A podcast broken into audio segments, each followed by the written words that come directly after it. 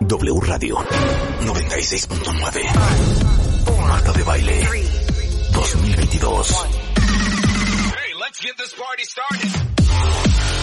Doctores, abogadas, psicólogos, actrices, cantantes, nutriólogos, escritoras, enólogos, todos los especialistas. Todos los especialistas. Todos los invitados, todas las alegrías. Marta de Baile en W.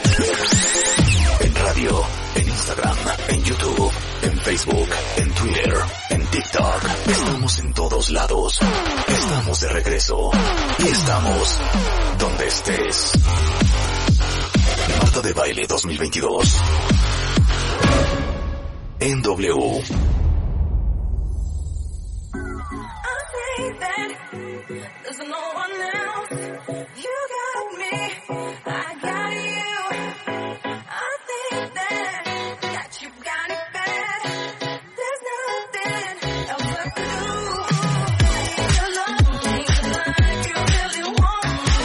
se llama You Got Me, es Molio y Amanda Wilson.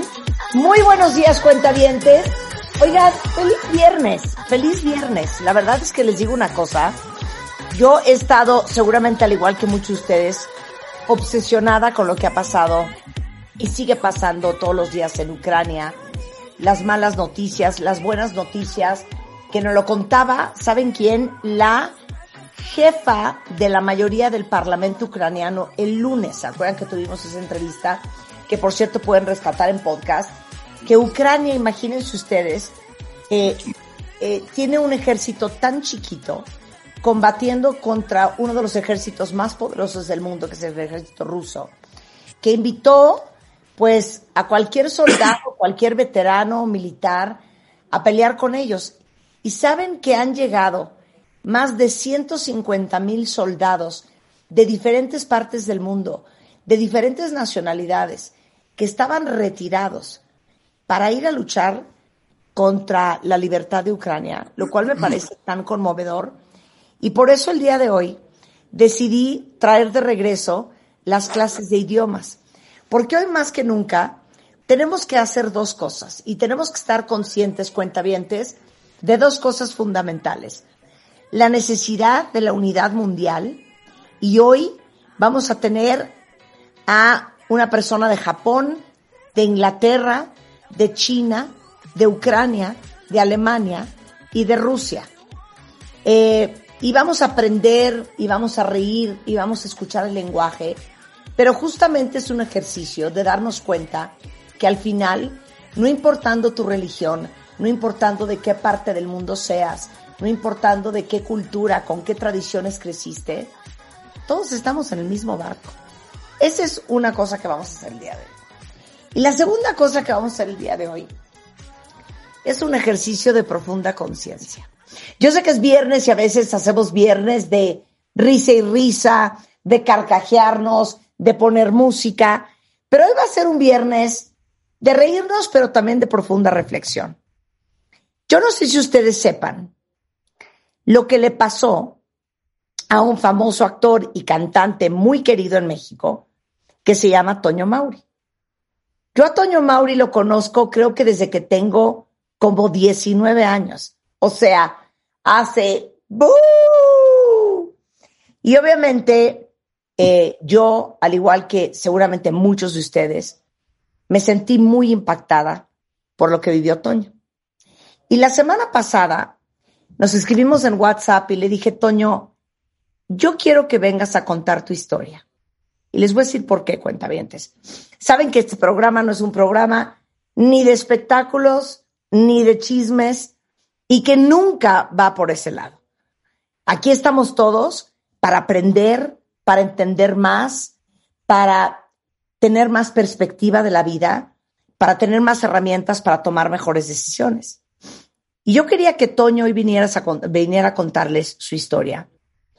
Porque yo creo que todos los seres humanos cuentavientes perdemos muchísimo tiempo dándole importancia a las cosas que no la tienen, padeciendo lo que es totalmente irrelevante, dejando de hacer cosas en la vida como si tuviéramos muchas más vidas más, a menos de que crean en la reencarnación. Pero para mí, cada vez que oigo historias como la de Toño, me hace reflexionar profundamente sobre qué decisiones estoy tomando en mi vida, cómo la estoy viviendo, a qué le estoy dando importancia, a qué le estoy dando prioridad y cómo estoy utilizando mi vida, mi tiempo y mi salud y el paso por este mundo todos los días.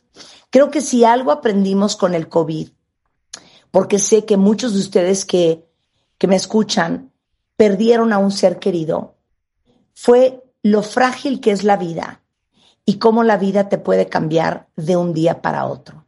Y cómo todos los que estamos hoy aquí y que tenemos 25 o 28 o 35 o 64, debemos de sentirnos sumamente afortunados porque somos sobrevivientes no solamente del COVID, sino de la vida.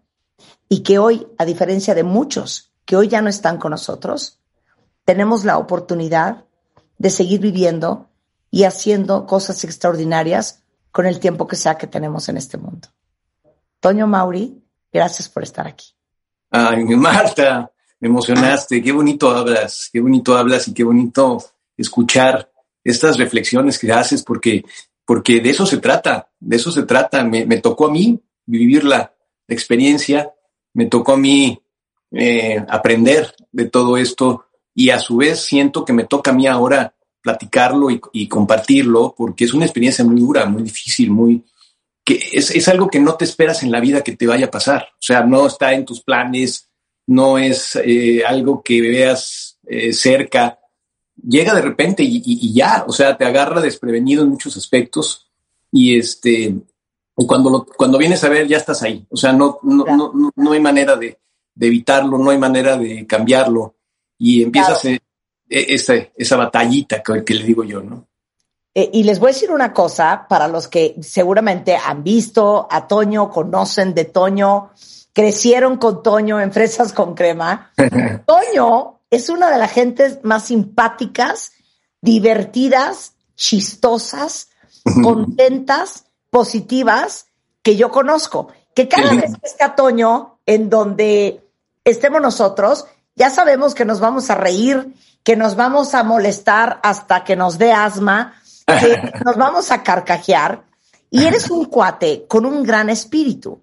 Y uno nunca pensaría que a esa gente le pasan este tipo de cosas. Entonces quiero que les platiques cuándo empezó esta historia. Pues mira, Marta. Luego vamos a hablar de los aprendizajes, luego vamos a hablar de cómo cambió la perspectiva de tu vida. Pues mira, te cuento. Todo empezó cuando vino la pandemia y como todas las familias, como toda la gente, pues nos, reclutamos en la casa.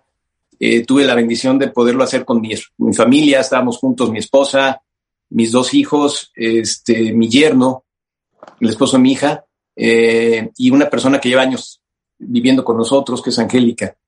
Y no sabemos, y hasta la fecha no sé dónde nos pudimos contagiar del COVID. Nunca, o sea, por más que tratamos de ver hoy aquí, allá, pero no, no sabemos exactamente dónde podría haber sido.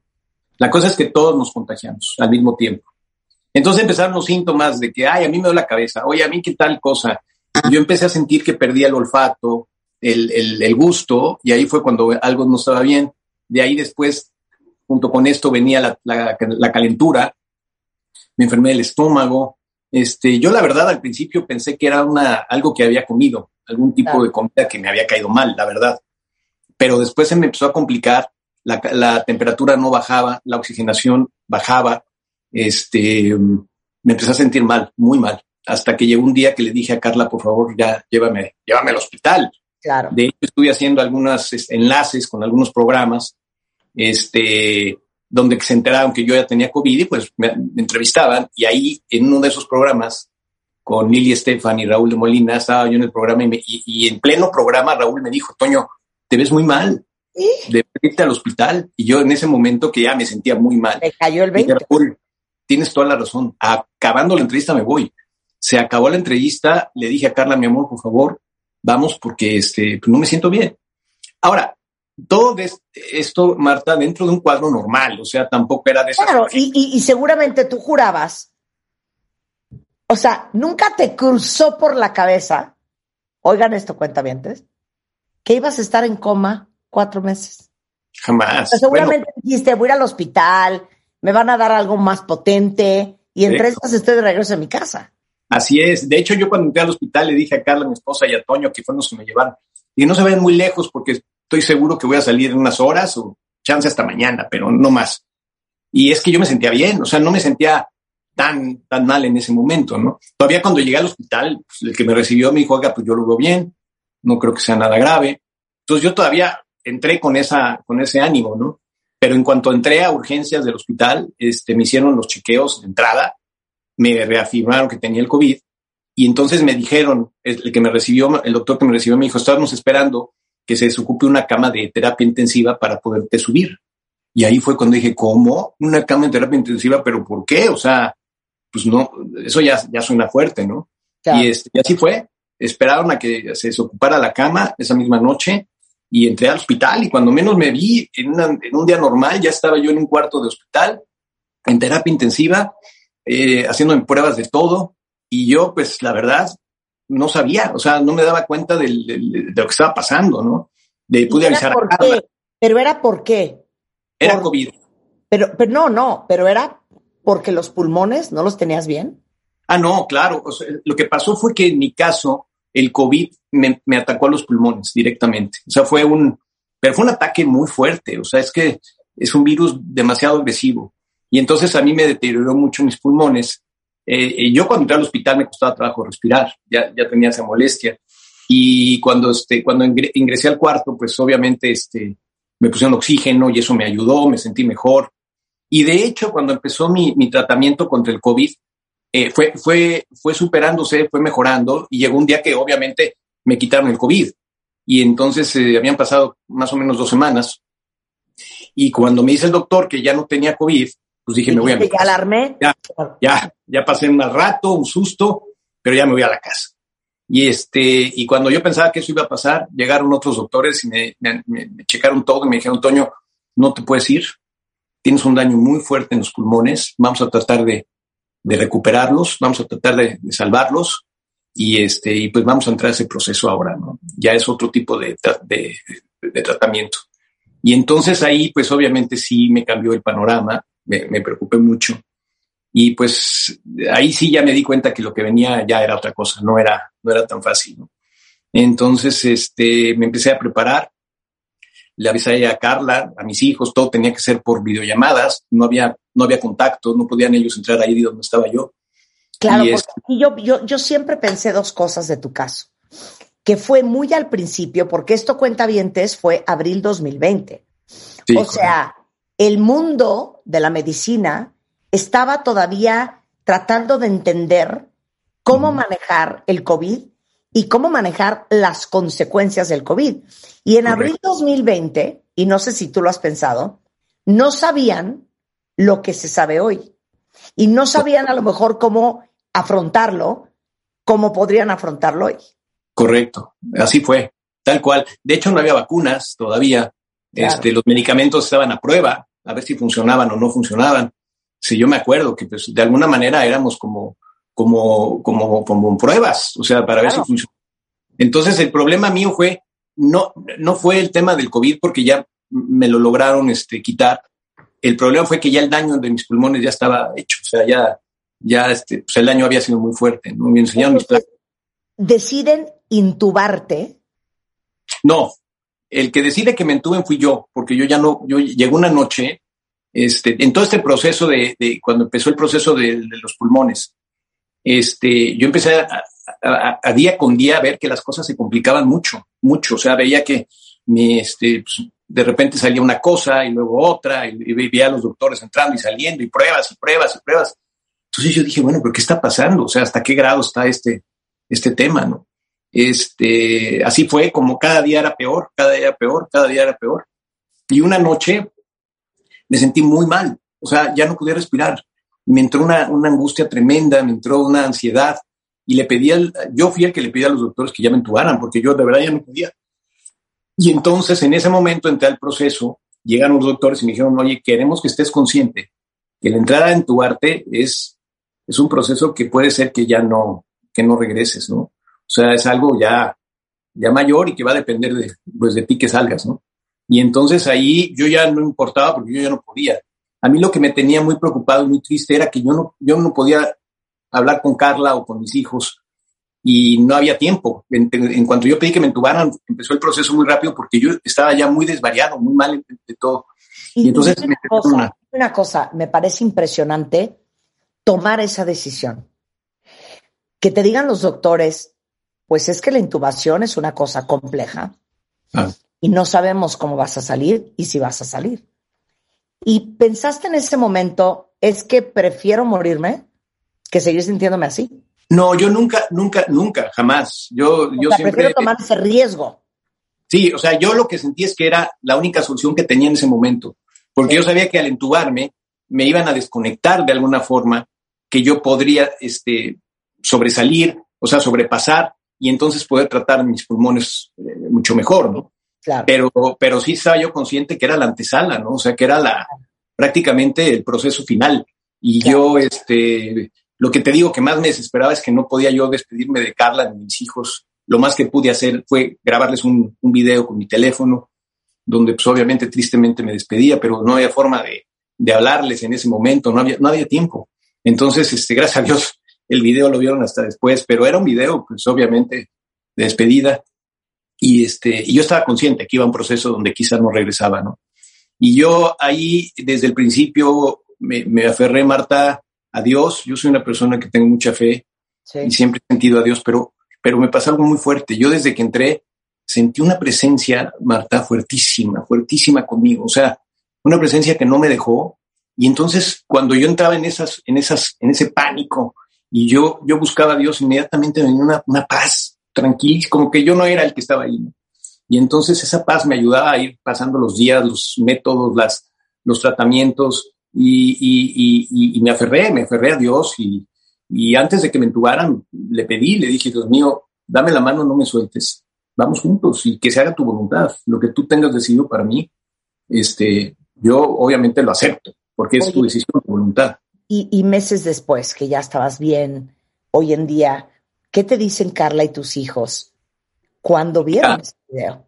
ellos fue, ellos fue, para ellos esto fue muy fuerte, muy duro, Marta, porque cuando yo entro al proceso de intubación, inmediatamente entro al, al, coma inducido. O sea, la única manera de, de poder tratar, de tratar mis pulmones y de poderme seguir este, llevando, este, era, era inducirme al coma, ponerme en una máquina que se llama ECMO, que hace las funciones de tu, de tu respiración y de, tu, y de la sangre. Y entonces, en ese coma, pues tú te duermes. Tú prácticamente yo no me acuerdo de nada. Este, lo último que me acuerdo fue cuando le pedí a Dios que me diera la mano y no me soltara. Y sentí mi mano como me aplastaba. Y de ahí entré, entré al proceso de dormir. Y cuando desperté, pensé que habían pasado tres días y nadie me decía nada. Entonces yo pensé que habían sido tres o cuatro días nada más. Y hasta cuando me fui poniendo mejor y pude recuperarme un poco mejor de la memoria y de todo, este, yo hablé con Carla y le pregunté, le dije, gorda, este, ¿qué vas a hacer para el cumpleaños de mis hijos, que es en octubre.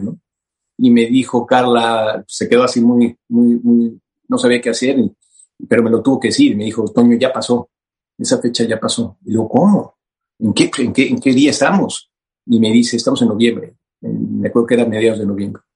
Entonces, yo haciendo cuentas, dije, Carla, ¿cuánto tiempo llevo en coma? Llevo cuatro meses en coma. Y me dijo, casi cuatro meses. Y, entonces ahí fue cuando yo dimensioné entonces sí, lo que está pasando conmigo, porque yo te digo, yo me quedo dormido. Y de ahí vienen los casos donde, donde me afectaron mucho después de todo, porque ya Carla me platicó lo que pasó durante esos cuatro meses. Entré a, a unos cuadros de, pues prácticamente unos cuadros ya de urgencia, ya no había nada que hacer. O sea, en varias ocasiones le hablaron a Carla para decirle que ya no pasaba la noche, que yo tenía simplemente ya un par de horas para, para, para morir. Entonces eh, la iban preparando, iban preparando a mis hijos, pero imagínate los golpes. O sea, yo cuando hablé después con Carla, imagínate recibir una noticia de esas, de señora, pues prepárese porque en un par de horas este, pues, le vamos a dar una triste noticia. Entonces, eh, era algo, imagínate la lo fuerte, ¿no? Entonces, este, Carla, que era la que recibía las noticias, tenía que dársela a mis hijos, tenía que dársela a mis hermanas, a mi mamá. Entonces eran, eran golpes, porque después que venía toda la, todo este proceso, este, yo me empezaba a recuperar, me empezaba a sentir bien y, salir de, esas, eh, eh, eh, de esos este, casos de, emergencia. De, este, uno fue, por si te tuve un derrame interno que no sabían de dónde venía. Y entonces hablaban con Carla y le dijeron, este, pues tenemos que abrir a Toño, o sea, operarlo y ver de dónde viene la sangre, de dónde viene ese, ese derrame, esa hemorragia. Y este, pero pues Toño no tiene fuerzas para, para soportar una, una operación. Entonces estamos seguros que pues realmente no tiene muchas, pues, muchas opciones, ¿no? Pero este, si no hacemos nada, pues Toño ya no, ya no, tiene 0%, 0 de probabilidades de vivir. Entonces se tenía que hacer. Y a las 3, 4 horas le hablaban y le decían, señora, ya detectamos de dónde viene la hemorragia, pudimos parar la hemorragia y Toño está reaccionando, eh, viene para arriba, ¿no? Entonces, boom, era volver otra vez, Marta, con, con esas subidas y bajadas, ¿no? Y bueno, vamos a ver, en eso pues ya viene otro caso de, una infección en la sangre eh, provocada por lo mismo de la, de, la máquina, de mi vesícula. Bueno, fueron tres casos, cuatro casos donde me, Al borde de la muerte. No, me desahuciaron. Oye, Entonces, pues tocarle a mis hijos eran golpes y golpes. Yo Claro, claro. ¿y cuándo te dicen, adivina qué? Aquí no hay más que hacer más que un doble trasplante de pulmón. No, bueno, espérate, ahí, ahí las cosas todavía no, o sea, eso todavía ni se, ni se hablaba, ¿no? Aquí Carla, que es mi ángel, es la que, la que me agarró y se aferró y dijo, no, yo, Toño, hasta el final, hasta el último minuto. Este, eh, en una de las visitas que pudo lograr ella entrar a mí, que estaba yo en coma recuperándome, este, me vio y me vio igual, veía que no había ninguna cosa que mejorara, veía que todo seguía igual. Habló con los doctores y dijo, oigan, ¿qué pasa con Toño? ¿Qué pasa con mi marido? O sea, lo veo igual, pasan las semanas y no hay una mejoría, no hay nada. Y entonces ahí los doctores le dicen, le dicen, señora, tristemente el caso de Toño ya no tiene, ya no tiene solución. Este, lo único que queda es que vaya a su casa y pues en, en un par de días o una semana, pues lo que él dure, no, no tiene más opciones, no hay.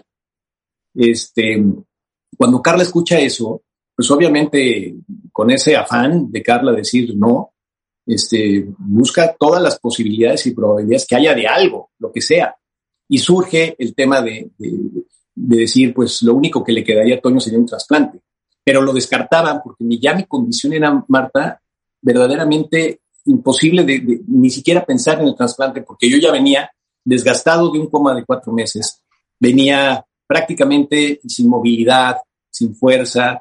Bueno, no tenía nada para poder soportar un, trasplante, ¿no? Entonces, lo, pues no era, la, no era lo que estuvieran en la mesa como, oye, te lo ofrecemos, ¿no? Claro. ¿Cuánto pesabas, ¿Cuánto pesabas? ¿Cuánto pesabas? No, llegué a pesar 44 kilos. O sea, no, yo era, no me podía mover, perdí la movilidad, porque obviamente cuatro meses en coma, ah. cuando desperté, no me podía mover, no sabían cómo iba a despertar, en la cuestión de mi cerebro, de la cuestión de mi memoria.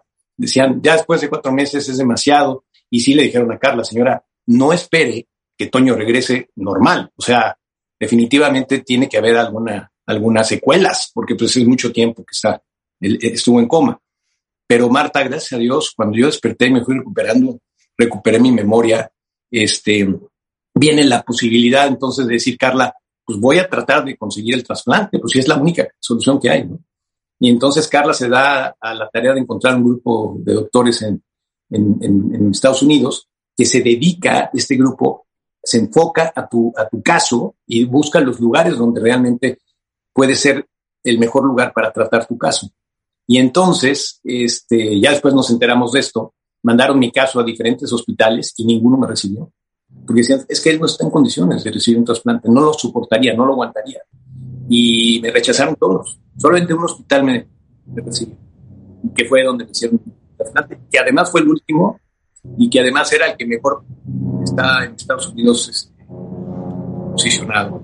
Entonces ahí, pero fueron muy claros con Carlos, le dijeron, vamos a recibir a Toño, pero depende de Toño que sea apto para recibir un trasplante. ¿A qué se refiere? Que Toño entre en un proceso de recuperación rápida para que por lo menos soporte la operación. Es una operación de ocho horas y media.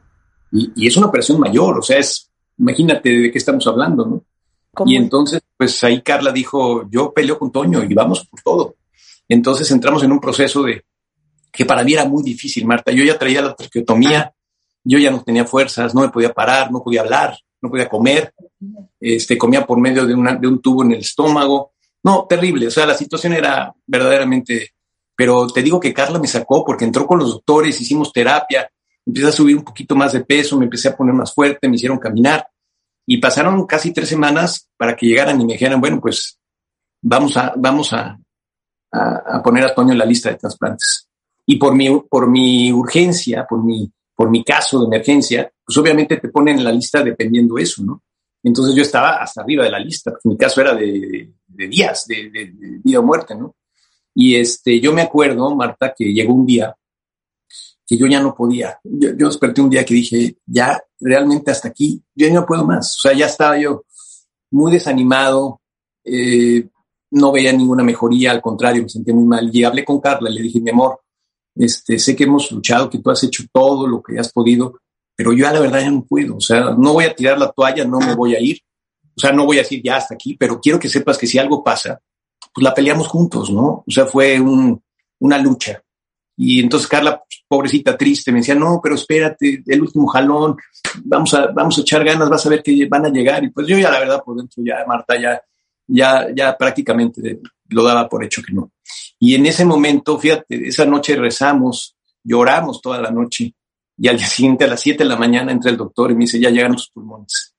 Entonces todo cambió. Es una luz que de repente estás esperando ¡pum! llega, ¿no? Y entonces sí, fue así como una, wow, o sea, sí es real, o sea, sí se puede, ¿no? Sí, sí, sí existe esto. Y esto me motivó mucho, Marta, pero conforme pasaba el día eh, y yo vi que no me preparaban porque te tienen listo para que en cuanto lleguen los pulmones, inmediatamente te, te los pongan, no puedes tardarte. Y entonces yo vi que pasaba el día y el día y el día y no me subían y no me preparaban. Y por eh, más o menos como a las 5 o 6 de la tarde subió el doctor y me dijo, Toño, no vamos a poder ponerte esos pulmones. Yo no, doctor. Pero fíjate lo que me pasó, Marta. En lugar de caerme, decir, no, ya. Al contrario, yo dije, oye, espérame, no me los van a poner porque no son compatibles, porque no están en condiciones. Este, los doctores con un profesionalismo impresionante. Y entonces dije, oye, pero sí llegan. O sea, estos no son, pero van a llegar los que sí son. Y entonces yo en lugar de caerme, me levanté. Y dije, no, no, no. Ya, estabas en ese mood. No, ya estaba yo con Carla, eh, o sea, fue un momento, yo me acuerdo, fue un, una luz en el camino, ¿no? Y entonces el doctor nos dijo, en un par de días, por lo general siempre, como es un centro de donación, pues los, los pulmones están llegando constantemente, ¿no? En, en periodos de dos, tres días, ¿no? Y este, pues efectivamente, pasaron dos días más, Marta, y entra el doctor muy temprano en la mañana y me dice, Toño, ahora sí ya llegaron los pulmones, ahora sí ya los vimos, ya los checamos, están en pero perfectas condiciones.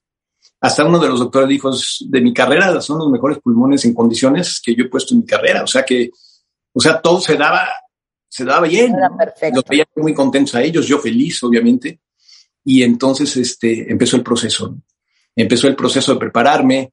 Y yo me acuerdo que entré despierto al quirófano. Me acuerdo cómo era, era una nave espacial, todo blanco, lleno de pantallas y de aparatos este, iba nervioso, iba, yo iba muy nervioso, pero iba tranquilo porque, porque yo me di cuenta que todas las cosas iban dando, ¿no?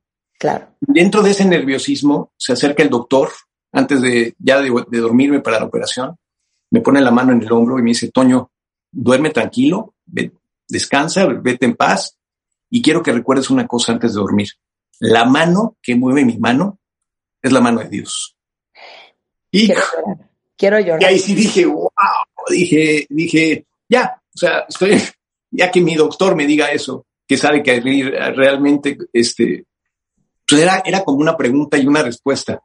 Y entonces cuando me dice eso, Marta, me vino una paz, me dormí y dije, Dios está conmigo. O sea, ya más de puedo pedirlo. ¿Y cómo se dan las cosas? Estos sí, estos no.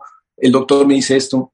Cuando salgo de la operación, al primero que veo es a mi me dice, respira. Y yo tenía pánico porque yo decía, wow, es que no, no me atrevo, ¿no? Y la primera vez que respiré después de, saliendo del trasplante fue algo que no voy a olvidar nunca, porque fue algo que ya, yo ya no podía hacer.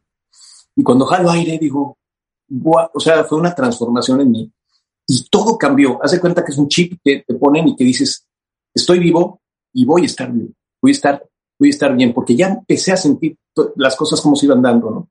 Y efectivamente. Y perdón, eh, porque siempre quiero saber, ¿cómo es un trasplante de pulmón?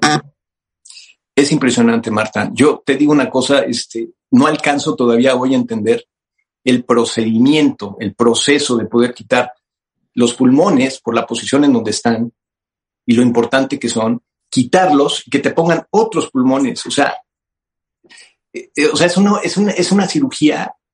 Imagínate lo complejo de una cirugía de este tamaño.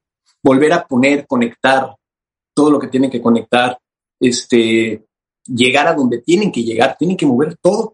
O sea, prácticamente es es, este, reconstruirte, es una reconstrucción. ¿Por dónde entran los pulmones nuevos? Es, todo es por arriba. A mí mi, mi cicatriz es toda esta parte de, de aquí, del pecho, del medio pecho. Abren completamente esa parte, fracturan la parte de las costillas para poder abrirlas y poder entrar. Y entonces van moviendo los órganos, corazón, intestino, todo, todo para poder llegar a los pulmones que están atrás. Entonces, imagínate, imagínate el tamaño de esta cirugía. Y ya que llegan a, los pulmones, quitarle mis pulmones y poner estos otros pulmones y volver a poner todo en su lugar. O sea, riñones, corazón, este, las costillas, cerrar, cerrar todo. O sea, esto es un, es un trabajo, yo le llamo de ingeniería. O sea, imagínate la perfección que tiene que existir de que no, no te falle nada, que todo esté conectado, que todo esté... Es increíble, Marta, es increíble. Yo desde ahí Obviamente la recuperación es muy fuerte, es dura, pero vas viendo cosas que, o sea, día con día, pues mejorías, aunque sean lentas, ¿no? Yo llevo un año, mm, tres meses de, mi trasplante. Este, pues recuerdo los primeros meses fueron terribles. Además, yo tenía que regresar al quirófano a que me quitaran la vesícula, porque una de las infecciones que me dio en el coma venía de la vesícula y no me la podían quitar en el trasplante, pues era, era, era muy fuerte. Entonces tuve que regresar otra vez al quirófano a que me quitara la vesícula y luego regresar otra vez al quirófano para que me cerraran lo de la traqueotomía. Y entonces, pues imagínate los procesos, o sea, es algo que dices, ¿qué es esto? O sea, y te das cuenta que solamente Dios puede hacer algo de ese tamaño, porque la medicina obviamente ha llegado a un punto ya extraordinario, pero, pero hay cosas que, Marta, que son, mira, yo me pongo a pensar ahorita en mi donador, el regalo de vida que me dio, el haber pensado que algún día algo de él le puede servir a otra persona para que viva. O sea, si te pones a verlo desde ese punto de vista, este, ser un donador eh, es, eso, es, es realmente... Dar vida. Es, dar demasiado, vida. demasiado este, especial. ¿Y, sabes quién es? Mira, siempre se da un año a que, a que, el, proceso eh, camine para que exista o, o, pueda haber la probabilidad de conocer a la familia porque pues obviamente esperan que el trasplante vaya funcionando y entonces ya, ya poder este, eh, pues buscar esa, esa, esa, ese encuentro, ¿no? Yo cumplí un año y cuando cumplí un año, lo único que me dijeron es que fue un muchacho de 28 años, muy joven, y es de una familia de origen hispano. Es lo único que te dicen. Entonces yo hice una carta dirigida a su familia, muy bonita, donde pues obviamente les digo en la carta que pues, para mí es un, una ilusión conocerlos y que ellos me conozcan a mí, que vean dónde está esa parte de ese, de, esa, de, ese, de ese, ser que ellos quieren, de ese familiar, y, que lo tengo yo, ¿no? Entonces es como algo que es una conexión, pero, pero quieres como redondearla, o sea, yo quiero conocerlos, quiero que me vean, quiero que me escuchen cómo respiro, o sea, es un regalo de vida gigante. Esta persona, Marta, salvó no solamente a mí, salvó por lo menos a cinco o seis personas más, porque donas pulmones, donas riñones, donas el hígado, el corazón. O sea, de una sola persona, este, muchos salen beneficiados. Claro. Regresando del corte, eh, ¿cómo vive Toño hoy? Pero lo más importante de toda esta conversación es, por algo te quedaste en este mundo. ¿Tienes clara cuál es la misión hoy en tu vida? ¿Cuál es el propósito? ¿Y cuál fue la gran lección de esto que viviste? de la cual podamos aprender todos los demás regresando del corte. No se vayan. Marta de baile al aire.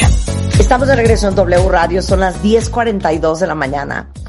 Y el día de hoy invité a Toño Mauri, eh, a quien ustedes conocen muy bien, que después de estar cuatro meses en coma, de pesar 42 kilos, de pasar por un doble trasplante de pulmón, de estar al borde de la muerte tantas veces, hoy está en este mundo para contarla.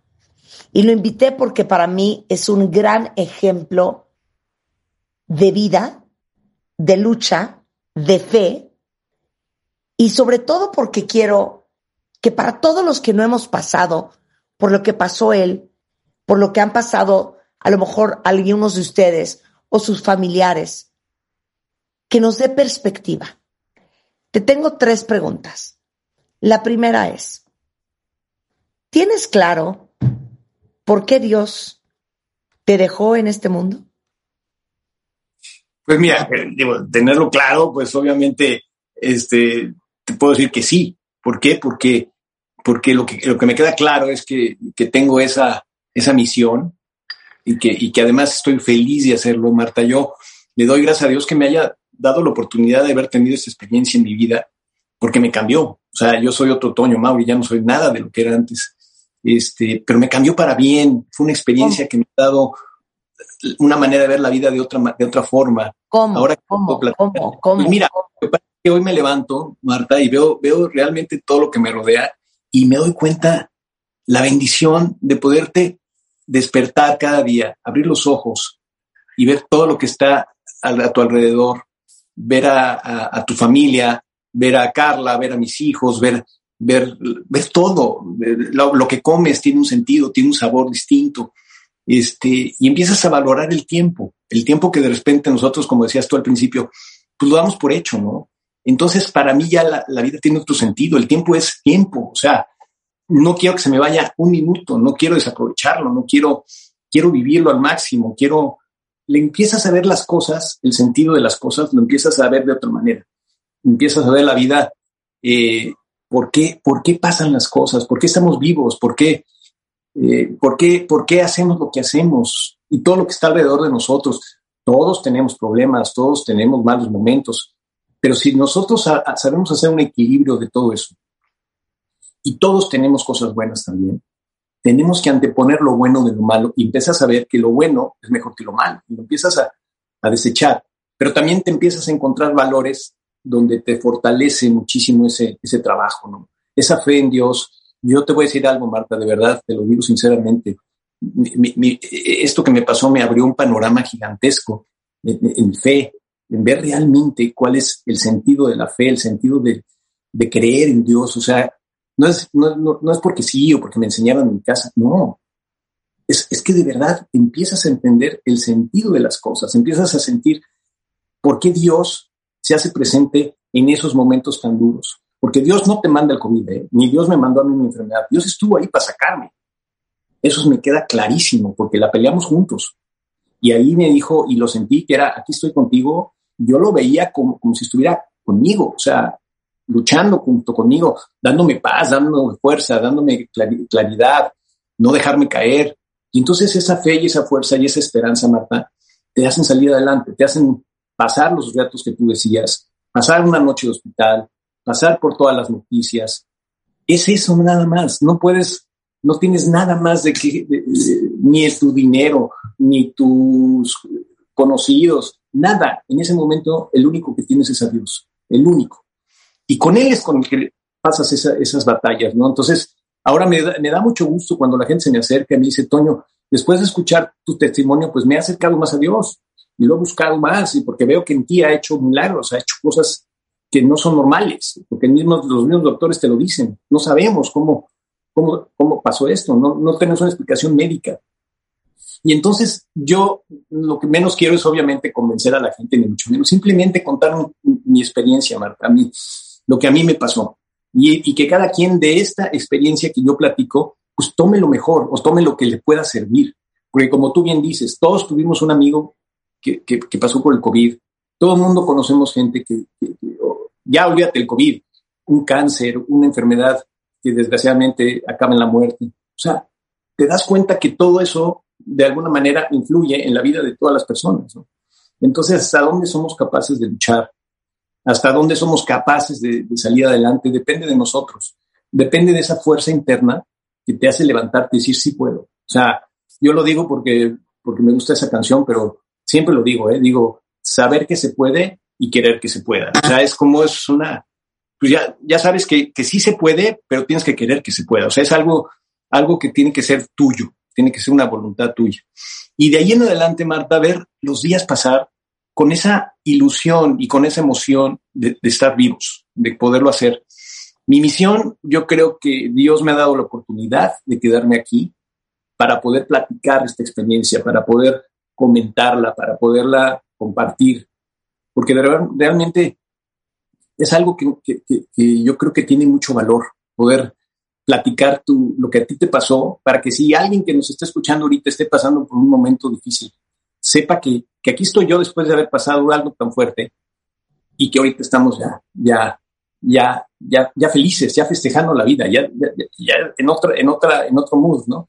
Y este, y ahora veo en mi familia, veo las cosas que, como tú dices, valen la pena. O sea, perdemos el tiempo, son cosas que, que dices, que ¿cómo, se me, ¿cómo perdí tanto tiempo en esto que, mira, no me dejó nada? Y por otro lado, ahora que tengo la, la, posibilidad de estar junto con mi familia, me doy cuenta la, lo importante y la fuerza que tiene la familia, porque son los que siempre están contigo. Tu pareja, tu pareja que este, pues cuando te casas te lo dicen, te lo dicen y te dicen en, en, la salud y en la enfermedad, o sea, hasta donde llegue, ¿no? Y ese ha sido el caso de Carla, que me lo ha demostrado, que está conmigo todo el tiempo, me, me, me quiere y me cuida como un niño, me, me atiende siempre, está pendiente de mí. Ese es, ese es, el amor de verdad, o sea, es el amor que, que, tenemos que buscar, o sea, tampoco es un regalo, tenemos que ir por esas cosas, pero no tenemos que esperar a enfermarnos para ir por eso, o sea, no tienes que esperar que te pase lo que pasó a mí para que entonces te des cuenta de las cosas. Yo creo que es al contrario. Si tienes la gran bendición de ser una persona sana, de tener eh, las cosas que pueden hacer eh, feliz a alguien, que es la salud, pues entonces tienes todo en la vida. O sea, pues obvio, obvio todos tenemos problemas. Ahorita que, que vemos la televisión y vemos las noticias, es una tristeza enorme. O sea, imagínate tú que estás luchando por vivir y de la noche a la mañana llegan y te atacan y vuelas en donde quieras que esté. No tiene sentido. O sea, es, es criminal es algo que no puedes alcanzar a entender, ¿no? Y esto, Marta, pues te hace reflexionar más en el mundo que vivimos hoy. Y, y pues yo diría que mi misión es esa, platicarlo, comentarlo, vivir esta experiencia de verdad. Este, me ha buscado mucha gente para platicar, para pedirme un consejo, para, para que les platique mi experiencia. Y yo sé que estoy ayudando a alguien, sé que a alguien, alguien le va a servir. ¿no? Escribí un libro que yo espero que salga este año. Es un libro donde cuento todo, todos los detalles, cómo entré al hospital, qué pasó adentro del hospital, porque aquí es una, es una hora de, de poder platicar, pero, pero realmente pues hay muchos detalles que no hemos podido platicar, que son muy importantes. Y ahí en ese libro, pues es mi oportunidad de poderlo, de poderlo platicar y seguir dando mis pláticas, entrevistas, este, lo más que se pueda. O sea, yo estoy emocionadísimo de hacerlo. Claro, mira, aquí dice eh, muchísima gente escrito en Twitter, súper conmovida de, de, lo que están escuchando. Eh, cuentavientes escriben cosas como yo perdí a mi esposa hace tres meses y cada día es tan triste que escuchar tu programa me saca un poco de tu pena y evidentemente escucharte a ti, Toño. Ay, gracias. Eh, dice, eh, yo pasé por algo igual, 45 días en el hospital, dice Oscar Durán, 35 días sedado, intubado, y con la gran plática de hoy estoy encontrando mi propósito, adicionalmente, que llevo casi un año de recuperación y fue a causa del COVID. Y luego escribe algo bien bonito. wow. Dice, para mí el COVID no fue una enfermedad, fue una vacuna. Ay, qué bien, wow, maravilloso. Coño, no sabes qué alegría me da escucharte, no sabes cuánto te agradezco eh, que hayas compartido esta historia con, con, con nosotros y no podría estar más de acuerdo contigo. Y por eso quería que estuviera hoy Toño aquí en el programa Cuentavientes. No, muchas gracias. Lo que estamos viendo en el mundo hoy es una locura tal que es nuestra responsabilidad hacernos conscientes que el mejor regalo que tenemos es la vida. Y la mejor forma de agradecer que sigamos en este mundo, que estemos sanos, que estemos saludables, es lo que hacemos con ella.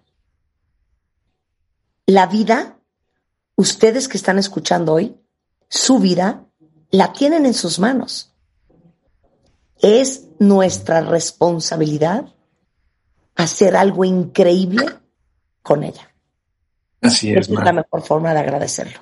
Así es, tú lo has dicho. Esa es, la mejor, este, el mejor significado de, reunir todas estas experiencias. Tú lo has dicho. Yo les deseo a toda tu gente, a todo, a todo tu auditorio, a todas las personas que nos escuchan, que, que en este ejercicio, pues, este, se puedan liberar, se puedan fortalecer, se puedan eh, tomar el tiempo de pensar primero en ti mismo, porque tienes que estar bien en la fortaleza, en lo que, en lo que somos. Somos seres humanos, todos tenemos valor, todos somos, somos iguales, somos personas, eh, estamos hechos de la misma materia, o sea, somos, somos, somos gente que necesitamos a la gente, o sea, vivimos de la convivencia, vivimos de, de, y sobre todo, te lo vuelvo a repetir, Marta, la fe, la fe es fuertísima, la fe hace por dentro cosas maravillosas, hace cosas que te transforman y que tú ni cuenta te das. Y cuando tienes que sacar esa fe y esa fuerza, encuentras maravillas. O sea, la verdad te lo digo, yo fue mi fortaleza el poder salir de, de, todo esto. Y les deseo a la gente, de verdad, como tú dices, hay que cuidarse, ¿eh? También no puedes dejar todo, todo en manos de Dios, también hay que cuidarnos y decir, ¿sabes qué? Si me están diciendo que tengo que usar un, un cubrebocas, si me dicen que me tengo que vacunar, pues vacúnate, haz lo que tengas que hacer para protegerte, porque después ya no hay tiempo. Si yo en ese momento hubiera habido vacunas, pues me las hubiera puesto, o sea, ni lo hubiera dudado, porque digo, oye, no me la voy a jugar. Este, pero respeto mucho la idea de, mucha gente que, que, así lo hace. Claro. Mira, aquí dice Vivi, gracias a la historia de Toño, yo me inscribí para ser donadora de órganos. Ella vive en Estados Unidos. Me conmueve tu fe y tu resiliencia. Eh, pensar que yo puedo dar vida después de la vida. Y saben que después de esta conversación que tuvimos hoy, ya hemos hablado del tema varias veces, pero lo vamos a volver a hacer las siguientes dos semanas. Vamos a hablar de donación de órganos. es muy importante. Yo traigo en mi billetera eh, un papel que firmé en donde me hago donadora de órganos en el caso de que yo me muera. Y lo tengo en mi cartera, no importa dónde vaya, no importa si cambie de cartera, ese papel siempre está ahí y es importante que hablemos del tema. Toño, te mando un gran beso y un gran abrazo. Gracias. por... Muchas gracias. De verdad, muchas gracias a todos los que escuchan esta entrevista. Los quiero mucho, que Dios los bendiga. Marta, te quiero mucho, cuídate mucho, que Dios tiene de bendiciones y que disfruten la vida, como dices tú, viva la vida. 100%. Gracias. Gracias.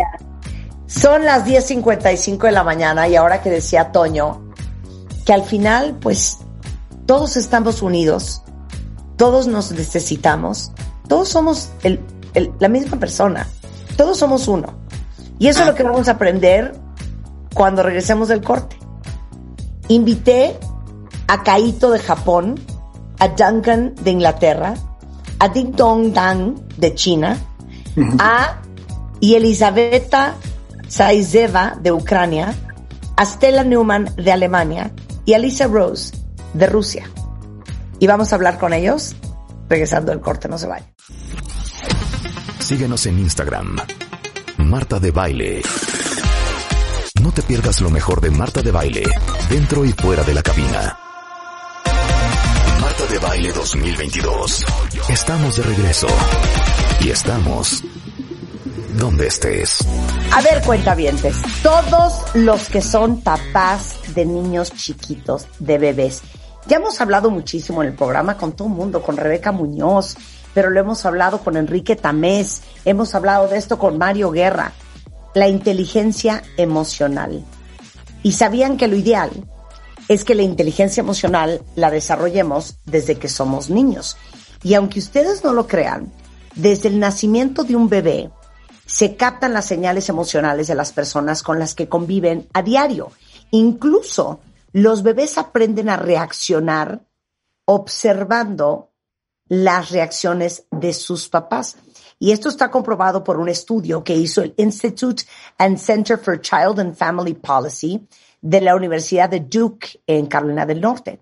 Y por increíble que esto parezca, hay otra investigación de la National Association for the Education of Young Children que encontró que los niños con mayor inteligencia emocional son mucho más capaces de prestar atención en clases, de participar más en la escuela, tienen obviamente relaciones mucho más positivas, son niños más empáticos, se convierten por ende en adultos mucho más felices. Y para hablar más del tema invité a Diana Reola. Ella es maestra en psicopedagogía, tiene 10 años de experiencia atendiendo niños y adolescentes y es especialista en el desarrollo y gestión de emociones y cuenta con estudios en The Face of Water, que es una técnica Ebru por el Peace Island Institute en Boston y justamente acaba de estar con nosotros en el Bebemundo Talks. Entonces, siempre hemos dicho, Diana, que tú puedes ser un genio. Si tú no tienes inteligencia emocional, tu vida va a ser muy dura. Completamente, Marta, completamente. El tema de las emociones, em, de saber gestionar lo que sentimos, saberlo colocar en nuestro sistema emocional con la intensidad adecuada, en el momento preciso y con la persona indicada, es todo un reto. Y es que las emociones constituyen el primer sistema de comunicación humana. Y literalmente nos eh, pasamos de ser a través de las emociones los bebés, por ejemplo, de ser seres biológicos a ser seres sociales. el impacto es profundo. Claro. Y es más, les voy a decir una cosa. ¿Cuántas veces hemos hablado que como nadie nos enseñó a manejar nuestras emociones, la verdad es que nosotros tampoco sabemos cómo enseñarle a los hijos a manejar las emociones. Entonces, de ahí viene el, la gente bonita nos enoja, Ah, si estás enojado, te vas a tu cuarto. Ah, ¿estás triste? Ah, no, triste estate cuando me muera. Porque no sabemos qué hacer con ellas. Entonces, ¿cómo le haces, Diana, para estar siempre consciente de que lo que tus hijos vean de ti sea una parte positiva de su formación emocional? ¿Y cómo los educas emocionalmente desde que son bebés? Mira, Marta, el, primer paso que tenemos que, tener conciencia es el tema de la compostura. Nosotros cuando, ¿qué es la compostura? Es la autorregulación en acción, digamos. Me fascina la palabra compostura. que tengas compostura, por favor. Por supuesto, tener compostura al momento de abordar las diferentes crisis que tienen nuestros hijos hace completamente la diferencia entre si yo eh, puedo reflejar literalmente la calma que quiero ver en ellos o estar desquiciada, vuelta loca, tratando de tranquilizarnos, ¿no? Con, mandando totalmente un mensaje eh, completamente incongruente. Somos, Marta, como bien dijiste, unos analfabetas en el tema emocional. O sea, necesitamos nosotros comenzar a poner en nuestro vocabulario las emociones, y no hay mejor forma que hacerlo desde los primeros años de vida a través de la modelación y del juego. Cada momento que tenemos eh, en el que estamos nosotros con nuestros hijos ya desde cambiándolos, eh, donde les estamos eh, hablando sobre quiénes son, nosotros los padres somos literalmente ese puente de, de, empatía que necesitan nuestros hijos para poder conectar al mundo, ¿no? Entonces, desde que los estamos eh, por ejemplo, en el cambiador, que ahorita eh, los muebles y herramientas, por ejemplo, que ofrece Fisher Price son excelentes para eh, poder tener estos momentos de conexión y nutrición emocional. Em, digamos, por aquí en este momento en el que estamos cambiando al bebé, que lo tocamos, hacemos contacto visual, lo acariciamos y le estamos literalmente diciendo que ese momento es un momento de tranquilidad a través también de nuestra voz, nosotros nos estamos comunicando y todo esto, Marta, se convierte en un sistema de comunicación emocional. Desde ahí yo estoy apuntando a que mi hijo pueda literalmente leer una situación, percibirla, que esté tranquilo, con mi tono de voz, conectar a esta parte de, de ok, no está pasando nada, mi mamá me está hablando en un tono de voz tranquilo y entonces me puedo relajar. Y cuando comenzamos a, a, a, a, través del juego, hacerlo en diferentes áreas, por ejemplo, también al momento del baño, vamos realmente generando una conexión que les permite y nos permite vincularnos con ellos a un nivel muy, muy profundo. Claro. El apego, toda esta cuestión eh, en donde nosotros pues les reflejamos a los niños que tienen un mundo seguro, que el mundo es un lugar creativo, listo para ser descubierto, pues imagínate, estamos ahí eh, realmente construyendo ya habilidades socioemocionales para la vida. Claro, y no solamente, yo diría que los grandes dos pilares de formación es su medio ambiente, como dices tú, el tono de voz que oye a su alrededor, las reacciones que logra a lo mejor captar de manera inconsciente, los aprendizajes que toma del mundo que lo rodea y también mucho el juego.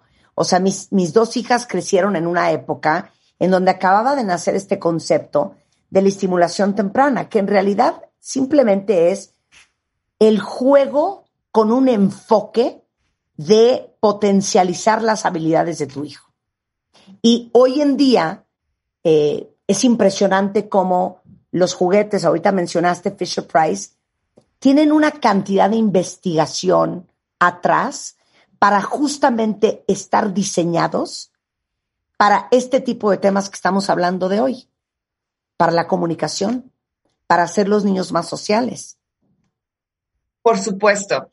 Y cuando involucramos materiales y herramientas que tienen, fíjate, color, formas geométricas, eh, sonidos, melodías, vamos apuntando a todas las entradas, digamos, de la información de los niños y entonces convertimos cada experiencia de eh, conexión y de juego en situaciones de aprendizaje.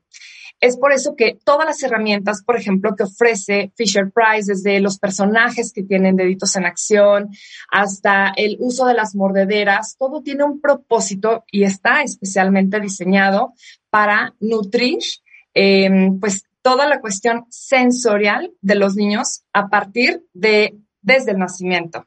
Entonces, eh, me parece que es súper importante eh, apuntar como a momentos específicos en donde, por ejemplo, el tema del baño, Marta, que es generalmente, eh, hay de dos, ¿no? Los niños de pronto suelen realmente estar relajados o estar estresados.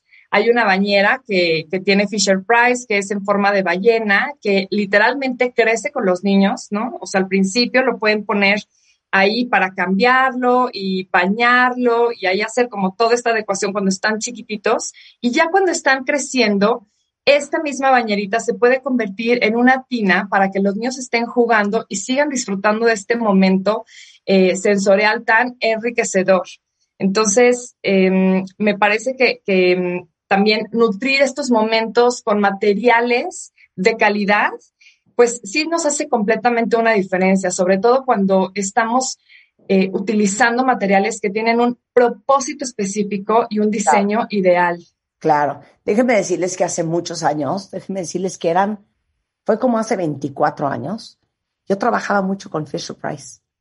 Cuando tenía yo los bebé tips, eh, usábamos mucho los juguetes de Fisher Price para bebés, justamente para hacer conciencia entre los padres de familia y las mamás de lo importante que era los juguetes diseñados correctamente para la etapa del desarrollo psicoemocional, pero también motriz de un bebé. Y, y fue increíble porque aprendimos tanto de la gran diferencia que hace, como tú dices, a la hora del descanso, a la hora de la comida, a la hora del baño, a la hora del juego, para el fortalecimiento de la comunicación social, motriz y la gran diferencia que hace eso en el desarrollo del niño. Así es que te agradezco mucho esta conversación, mi queridísima Tiana, y que todos ustedes estén conscientes, como decíamos al principio, que los niños aprenden y captan las señales emocionales de las personas en las que conviven y que como padres es nuestra responsabilidad darle las herramientas desde que son chiquitos eh, de nosotros y las que existen afuera para desarrollar todo su potencial y que se vuelvan niños desde muy chiquitos emocionalmente inteligentes. Diana. Totalmente, Marta. Y creo que, que, apuntar también como esta flexibilidad que tienen incluso los gimnasios, ¿no? Que ofrece, que ofrece Fisher Price en el tema de están con ellos desde que están bebecitos y los están ahí, se están estimulando hasta que se pueden convertir incluso en objetos de apego, ¿no? Que la principal función del objeto de apego es como dar esta continuidad de calma y tranquilidad que los niños tienen en casa y lo trasladan a más áreas. Entonces, los objetos de transición. Exactamente, sí, los objetos de transición que quién no tuvo, la muñequita, el peluche, la cobijita, ¿no? Que se vuelven unos imprescindibles en el desarrollo de los niños. Bueno, Diana es maestra en psicopedagogía, si alguien la ocupa, Diana Arreola, psicopedagoga en Facebook, en Twitter es Diana Arreola PS1 o dianaarreola.com. Y aparte les voy a decir una felicidad. El mes de marzo, que es el mes de bebé, todos los productos Fisher Price tienen descuento.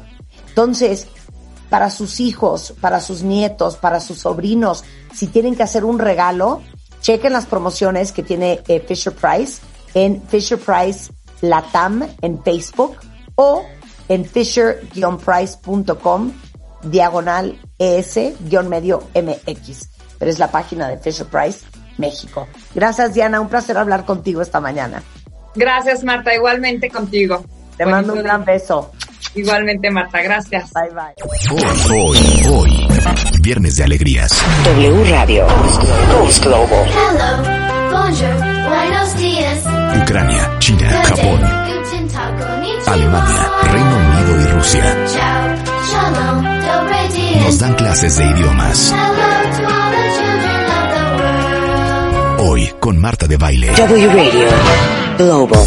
O sea, cada vez que oigo esta canción, Cuentavientes, que viene en, en, unos, en unos audios que se llamaba We Around the World, que yo le ponía a mis hijas cuando eran chiquitas, justamente habla de que no importando en qué idioma hables, cuál sea tu nacionalidad, cuál sea tu religión, cuál sea tu cultura o tus tradiciones, al final todos somos la misma persona y todos en este mundo nos necesitamos unos a otros.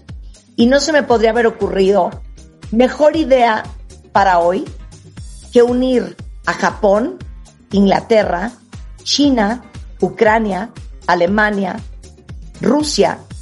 Y bueno, pues yo la voy a tener que hacer de la gringa porque no invitamos un gringo, pero, pero unirnos a todos y celebrar la diversidad, celebrar nuestras diferencias y darnos cuenta que la gran mayoría de nosotros en el mundo podemos abrazarnos, aceptar la gran diversidad y darnos cuenta lo enriquecedor que es entender y aprender otras religiones y otras culturas y otros idiomas. Entonces, quiero que uno por uno se vaya presentando y van a ver cómo se van a divertir y todo lo que vamos a aprender el día de hoy en nuestras clases de idiomas en W Radio. Eh, Stella. Hallo, ich bin Stella Neumann, ich komme aus Deutschland und ich lebe jetzt seit fast drei Jahren in Mexiko-Stadt und ich freue mich sehr, heute hier dabei zu sein, ein wenig von Deutschland zu präsentieren, aber auch die anderen Länder, Länder kennenzulernen. Duncan. Hi, my name's Duncan. I'm from England, but I've been living in Mexico for about 11 years now, working in journalism and human rights. And um, really excited to be here today to exchange some um, our cultures and, and show solidarity with the people of Ukraine and, and Russia. Kaito. 皆さん、はじめまして、カイトです。今日はとても楽しみにしていました。私は旅行が好きですが、飛行機は嫌いです。皆さんとたくさんお話がしたいです。ありがとうございます。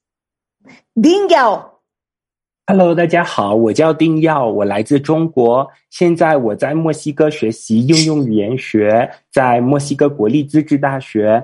呃，我来墨西哥差不多六年了，很高兴认识大家。Елизавета.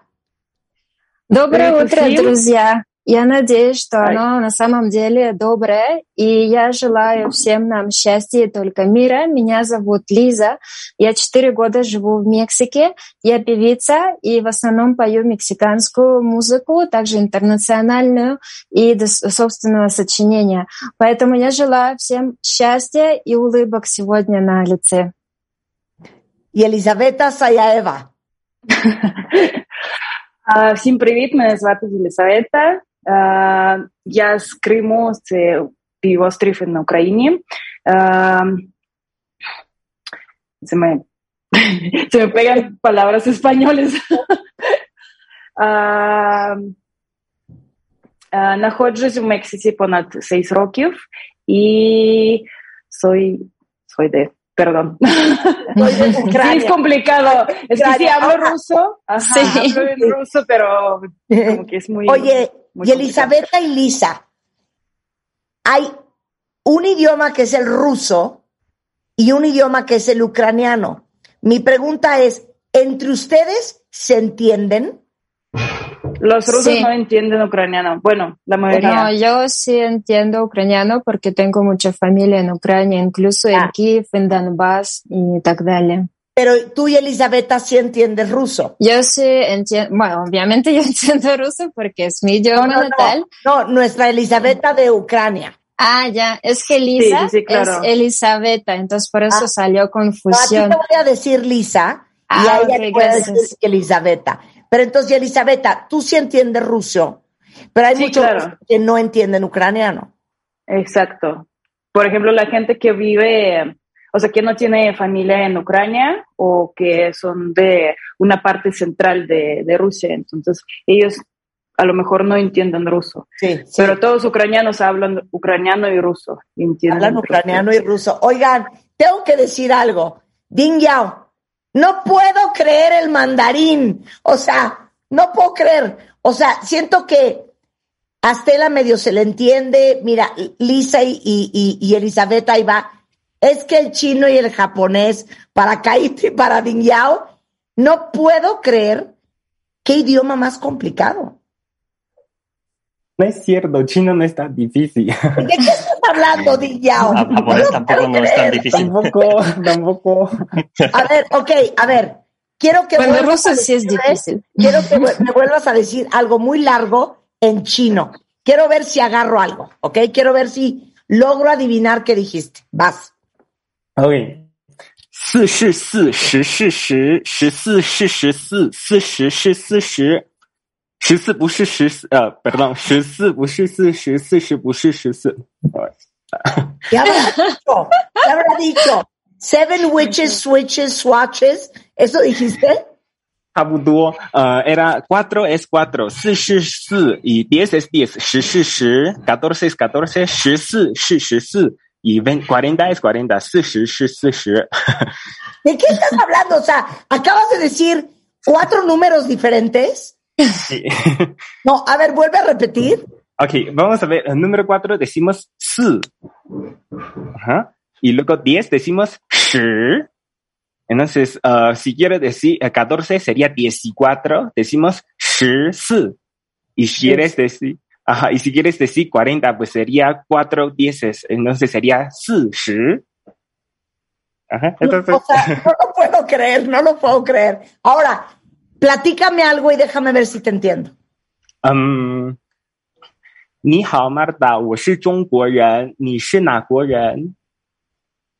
你会说英语吗？你会说汉语吗？你会说西班牙语吗？ Ok, a ver, Kaito, que es japonés, ¿qué dijo Ding Yao? Ah, como es, es de China y se puede hablar español, eh, chino y no, no puedo entender bien, pero Oye, sí, pero más o está menos. la haciendo frase. autopresentación. A ver, Duncan, Duncan, ¿qué dijo Ding Yao? Um, he said he was talking about what a pleasure it was to to meet somebody from the UK finally. Ding Yao, yo siento que dijiste, qué guapa se ve Marta en Zoom, es mucho más alta de lo que yo pensé. Eso es lo que yo creo que dijiste. Así es. A ver, ¿qué dijiste?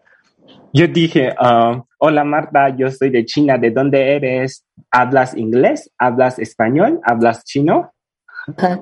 Ah, mira, no, no hubiéramos entendido nunca. Perdón, Kaito. El japonés y el Sí. chino no tienen nada que ver. Sí, sí tiene que ver. A ver, Sí, nosotros usamos misma letra. Es caracteres chino. o sea, el japonés se escribe en caracteres chinos. Sí, Dian Yao, ¿tú puedes entender el japonés? Leyendo sí, pero escuchando nada. A ver, Ajá. Kaito, di algo en japonés. Largo, largo. largo. Largo. Ok. Em, えー屏風が上手に坊主に坊主の絵を描いた。屏風が上手に上手に坊主の絵を描いた。屏風が上手に上手に坊主の絵を描いた。Esto era barengo. Ruski Zik. Está hablando Está hablando en ruso, ¿Es Kaito. una canción? ¿Qué era? ¿Qué dijiste? Eh, hay, un- hay un monje, está dibujando un eh, dibujo de monje. Hay, bueno, lo repito tres veces. O sea, hay Eh, un monje haciendo ajá, un hay, dibujo. hay un monje, está dibujando el, el dibujo de monje. Claro. Ajá, lo repito tres veces. Normalmente, trabalenga de japonés se tiene que repetir tres veces. Ok, ahora háblame normal. Haz de cuenta que estamos conversando. Yo te voy a hacer una pregunta y tú me contestas en japonés. A ver, cuenta bien, ¿quién de ustedes adivina qué está diciendo Kaito? Oye, Kaito, entonces cuéntame una cosa. Eh, ¿Dónde creciste tú? ¿Qué estudiaste? ¿Y por qué acabaste viviendo en México? うん、そうですね。やっぱりあの、メキシコの女の人はとても可愛いと思って、僕はあの、10 15年前にスペイン語の勉強を始めたんですけど、あの、とても面白いと思ったので、メキシコに来ました。No doy crédito. O sea, estoy totalmente perdida. Stella, Duncan, Lisa, Dinja, ¿alguien puede decir Nada, nada. Nada. Ni contexto, ni una palabra. No. Ni una Está en palabra. japonés. Es exacto, no agarro ni una palabra. ¿Qué dijiste, Kaito? Eh, em- empecé a aprender español desde hace 15 años y bueno, desde este momento ya pensaba que los mexicanos son más guapas y lindas y por eso vine a México. Oye, voy a empezar a preguntarles a todos. Duncan Tucker, from the UK, ¿cómo acabaste viviendo en México? ¿En inglés o en español? No, en español. Ok. Ah, yo vine a México por la primera vez en 2009 como estudiante de intercambio. Estaba estudiando la historia y literatura de las Américas y tuve la oportunidad de pasar un año en casi cualquier país de la región, como Estados Unidos, Canadá, México, Argentina, Chile. Y se me hizo que México era el país más interesante y más diferente culturalmente al Reino Unido y por eso quise venir a México. Ay, qué bonito, Qué. Pues te damos la, la bienvenida, porque te digo algo, no hay nada más sensual y erótico que el inglés con acento británico. Es muy espectacular. Y ahorita vamos a hablar de la cultura en México y cuáles fueron sus shocks cuando llegaron a este país. Stella, ¿qué haces en México? Stella es alemana. Bueno, llegué a México porque, bueno, conocí en España, de hecho, un mexicano, ¿no? Ahí está. El amor te trajo a México. El Bueno. amor te trajo a México. De hecho, era más también, bueno, conocí a él y ya era más la curiosidad. Bueno, ya conocía uno, pero cómo es esa cultura, ¿no? Como es muy, bueno, los, los latinos en general nunca estuve antes en América Latina, entonces ahí sí me dio mucha curiosidad. Y pues me busqué unas prácticas y pues me aceptaron y después luego estaba, bueno, era ya un poquito más serio con mi novio y por eso es como, bueno, entonces me quedo, busqué trabajo y pues sigo trabajando acá. ¿Y a qué te dedicas? Eh, soy coordina- coordinadora de proyectos en el Instituto Cultural de Alemania, que es el Goethe-Institut. Ahí, pues sí, Good. son clases de alemán, pero yo... todos que decimos Goethe, no, muy mal, es good.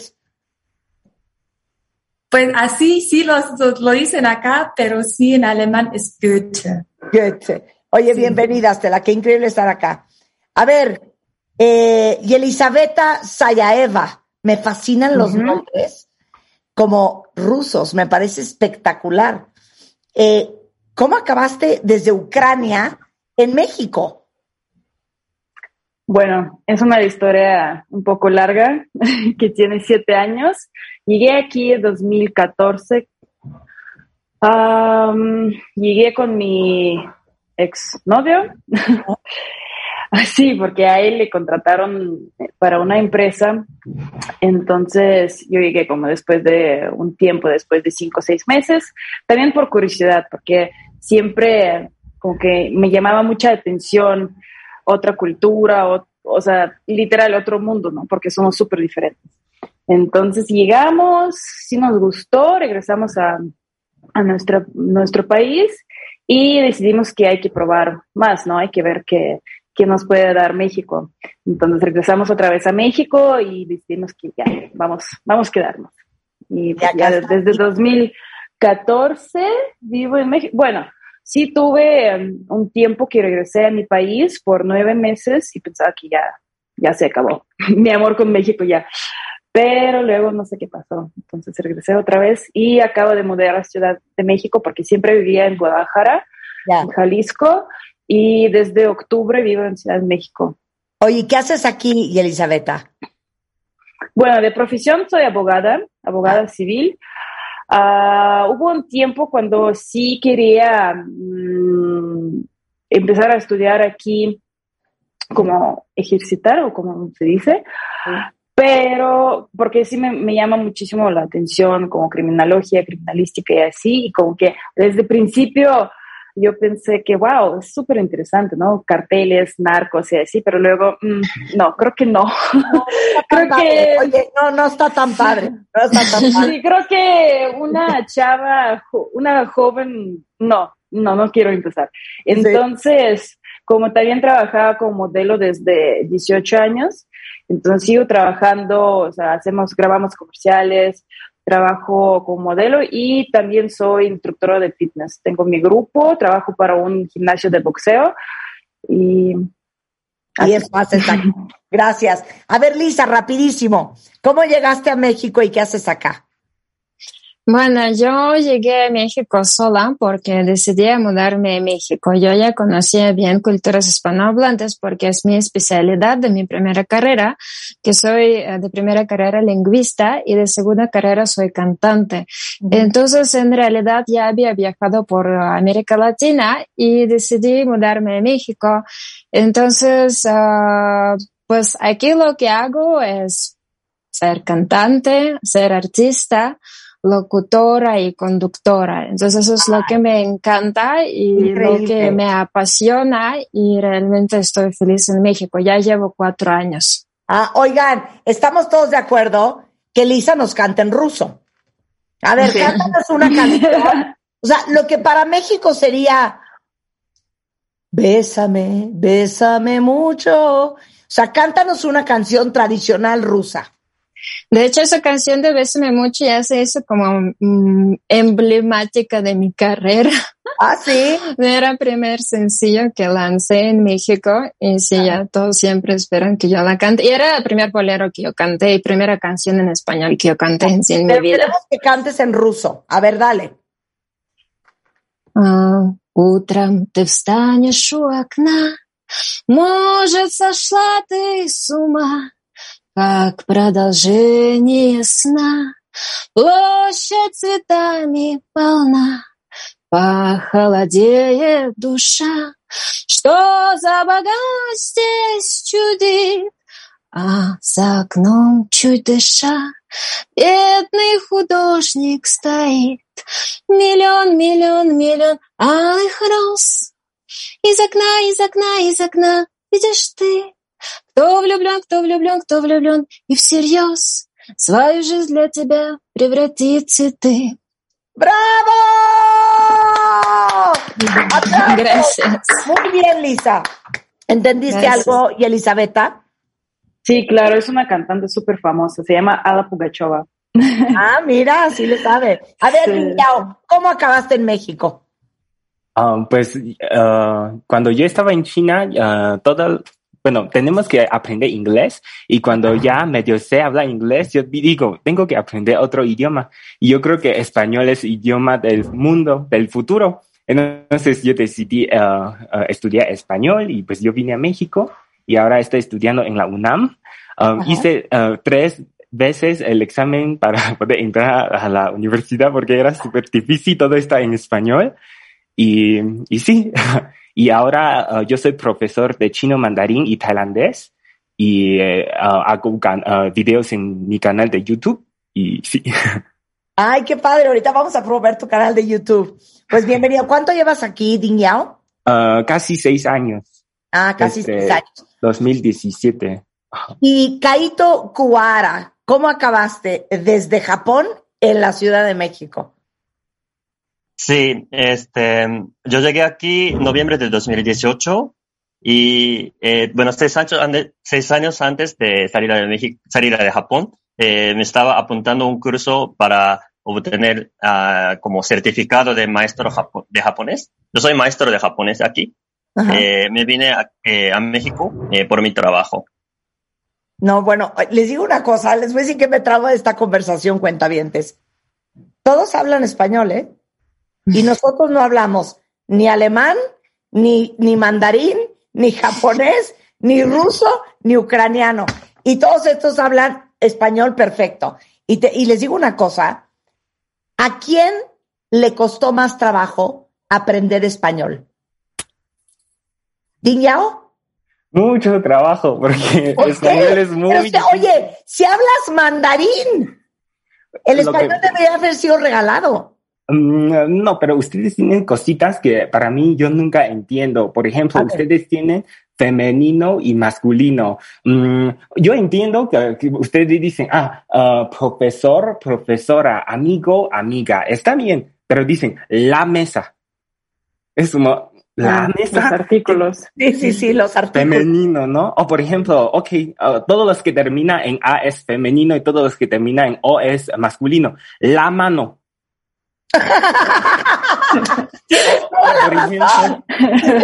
Sí.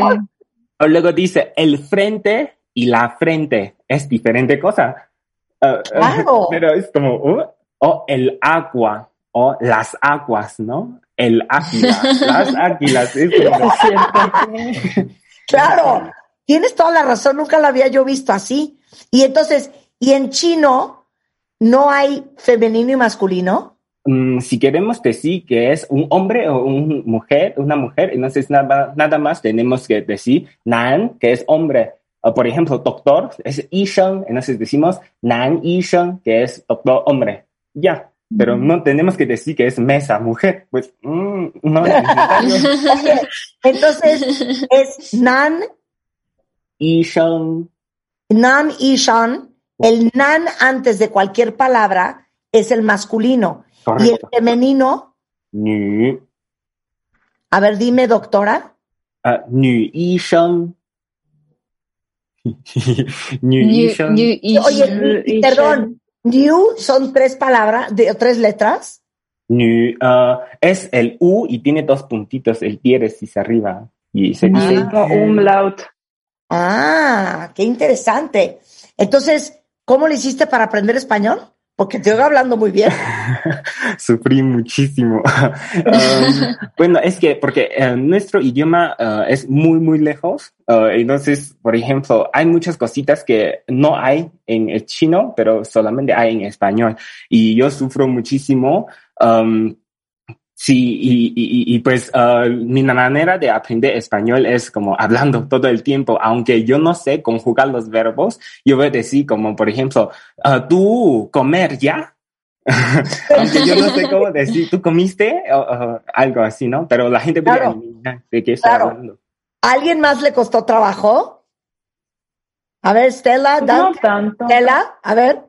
Pues un poquito porque estaba antes, aprendí francés y para mí francés y después español y a veces tenía clases primero francés, después español, ahí estaba mi cabeza ahí explotando porque ya no sabía qué idioma es- está en mi cabeza, eso sí, pero ya hablo español, pero ya se me olvidó el francés, entonces ahí luego vamos a empezar otra vez con el francés cuando ya se calmó esa situación en mi cabeza. Claro, oye Duncan, y fíjate que para los que hablan inglés, el español es difícil de pronunciarlo porque las vocales eh, son muy diferentes en inglés que en español. ¿Cómo le hiciste tú? Porque hablas bastante bien español. Sí, pero todavía hay cosas que me cuestan, como el, el R, no lo puedo pronunciar. ¿Cuál? Este, el R. ¿Cuál R? Arriba. R. R. R. Ah, la R. Ajá. Exacto, no lo puedo pronunciar todavía. Ok, a ver, Es- ahí le vamos, a hacer un más- examen a, le vamos a hacer un examen a Duncan. Dime, perro roedor. Pero roedor. claro, pero ¿por qué la, la doble R les cuesta tanto a los, a los que hablan inglés?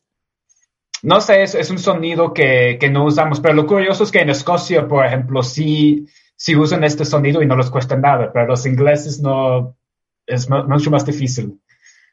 Claro, y es que eso es bien interesante de los idiomas, que la forma en que ustedes crecen usando la lengua es muy diferente a cómo crece un niño que crece hablando español. Y obviamente los movimientos de la lengua de alguien que habla ucraniano o ruso no es igual que el de un japonés, no es igual que el de alguien que habla español. Y perdón, Estela, pero el del alemán, o sea, yo lo desconozco. Yo siento que todo en alemán es ich, ich, ich, liebe. A ver, di algo en alemán con ese Ich. Ich baue ein Häuschen das Häuschen ist ganz Häuschen. O sea, hay muy, hay mucho. Sí, pero cuando nosotros lo, como que, cuando lo esfuerzan mucho, los extranjeros como que no saben alemán, lo esfuerzan mucho, como que se escucha que se está A ver, ¿y rompiendo cómo ahí su garganta, pero A ver, es suave. A ver, imítame a alguien hablando alemán que no habla bien alemán. Ähm, ich will nicht das machen. Como así lo hacen, pero no, no hablamos así. A ver, entonces, hazlo tú natural. Hazlo tú natural. Ich will das nicht machen. Bueno, yo sí oigo un ja, ja, ja, ja, ja. A ver, eh, Caito, en japonés igual hay muchos sonidos que no hacemos en español y viceversa. Dame ejemplos. Ah, de hecho, como no hay tantos, bueno, tanta dificultad para poder pronunciar las palabras japonesas, porque este, bueno, español y japonés tienen mismos vocales. O sea, tipo, hazme Ajá, por ejemplo, A, I, U, E, O, es, son cinco vocales en japonés, pero en español A, A, A, A, I, U, A, perdón. A, E, I, O, U. A, E, I, O, U, perdón, sí. Nada más el orden es, es un poco diferente, pero el sonido casi igual. Claro. Y tú puedes decir perro, Perro. perro. Tú sí, Ah. o sea, en japonés sí existe la, ese sonido. Ah, no es sonido de doble R. Yo había practicado muchas veces. Claro. Ajá. Ok.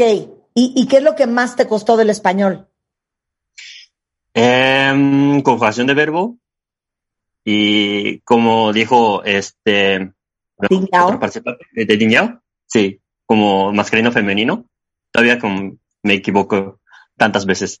O sea, en japonés no existe el masculino y el femenino. No, Y entonces, No, no, no. ¿cómo sabes que estás hablando de una mujer o de un hombre? dependiendo del contexto. A ver. Ajá. Por, por ejemplo, por ejemplo, como para decir mi profesión, este, soy maestro de japonés. Y maestro de japonés se dice Nihongo no sensei. Ajá. Nihongo es japonés en japonés. Ajá. Y sensei es maestro o profesor. Ajá. Aunque se cambia el sujeto, o sea, si fuera mujer, también me puedo decir eh, que es, mi profesión es maestro, la maestra de japonés. Es lo mismo. Nihongo no sensei. Y entonces, ¿cómo sé que me estás hablando de una mujer o de un hombre? Ah, pues bueno, visualmente, si, si estás hablando con un hombre, este, sí se puede entender con quién estás hablando, ¿verdad? Si es hombre. Entonces, como no hay esas características eh, en lengua, en, en, el idioma. Por eso, pero si yo te digo, Kaito, eh, entonces, ¿con quién voy a aprender japonés? Y tú me contestas, contéstame la palabra. Eh, ¿Cuál? Maestro de, japonés. Ah, maestra, Nihongo no sensei. Yo te diría, ¿es hombre o es mujer? Mm, es, da igual.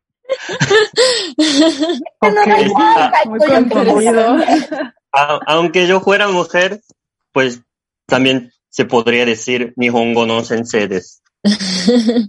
Pero entonces, ¿qué? O sea, en Japón se adivina de quién te están hablando, hombre, mujer, niño, quimera.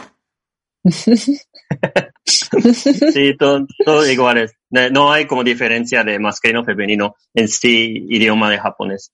Claro, ya, ya lo entendí. Este, pero hay, si me acuerdo, hay otra cosa que si me acordé. Este, el sujeto, hay más variedades. O sea. Por ejemplo, como para, si una palabra que se puede usar para ambas personas, o sea, mujer y hombre, se dice watashi. Watashi. Pero eh, hay otra palabra, mm, por ejemplo, como se usa más para los niños, se dice boku. Boku eh, solamente se utiliza eh, para decir los niños. Ya. Ajá, pero las mujeres no usan tanto. Qué impresión. Y aparte, cuando yo tuve la oportunidad de estar en Tokio y en, uh, y en Kioto, ah. alguien me explicó. Has estado en Japón. Sí, que la palabra ma son como 77 cosas diferentes. ¿Qué la palabra ma? Así que ma puede ser caballo, ma puede ser no sé qué. Ah, es, es China. Es chino. Ah, es chino. A ver, venga, échame la de Angiao.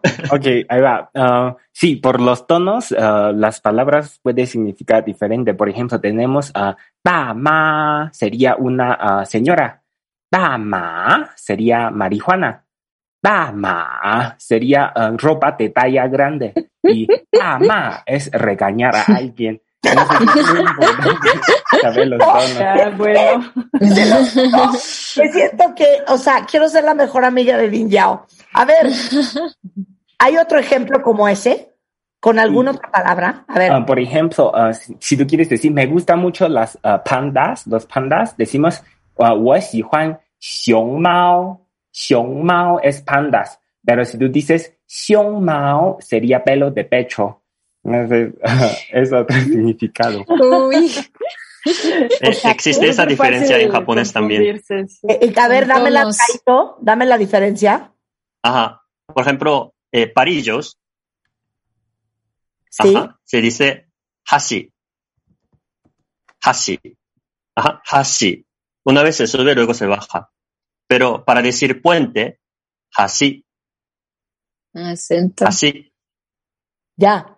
Pero no sé, siento que está más fácil decir hashi o hashi que decir ma, ma, ma, ma, ma. O sea, no lo puedo creer. O sea, muy fácilmente le puedes decir a alguien, eres una perra porque no pronunciaste el ma. Con esto vamos a hacer una pausa, regresando. ¿Qué ha sido lo más gracioso que les parece de la diferencia cultural entre su cultura y la cultura mexicana. Al regresar en W Radio con nuestras clases de idiomas y ahora sí que juntando al mundo y celebrando la diversidad al volver en W Radio. Síguenos en Instagram. Marta de Baile. No te pierdas lo mejor de Marta de Baile, dentro y fuera de la cabina de Baile 2022. Estamos de regreso. Y estamos donde estés. Estamos en clases de idiomas cuentavientes, demostrándonos que lo más lindo del mundo es que las grandes diferencias que, eh, que hay entre unos y otros, al final nunca deberían de ser tan grandes para no abrazarnos y sabernos que al final todos lo necesitamos. Hoy está con nosotros en este programa eh, Kaito Kuwahara de Japón, Duncan Tucker de Inglaterra, Ding Yao Li de China y Elisabetta Sayaeva de Ucrania, Stella Newman de Alemania y Lisa Rose de Rusia. Y estamos aprendiendo de su idioma, de su cultura, de sus tradiciones, muy divertido. Entonces, les dije que les iba a preguntar, ¿cuál ha sido el choque cultural más impresionante que han tenido y que han visto desde que viven en México? Y voy a empezar con Ding Yao Li. Ok, bueno, les voy a explicar porque allá en China nosotros normalmente tenemos como comida en el centro de la mesa y cada quien con sus palillos y comemos así, ¿no? Y para mostrar que eh, eres un invitado muy importante o eres una persona que ah, admiro mucho, entonces lo que voy a hacer en la mesa es poner un pedazo de comida en tu plato. Eso es lo que hacemos nosotros. Pero ah, me ha pasado, um, bueno, en México yo recuerdo que al inicio cuando yo acabo de llegar a México y no sabía cómo comer un taco.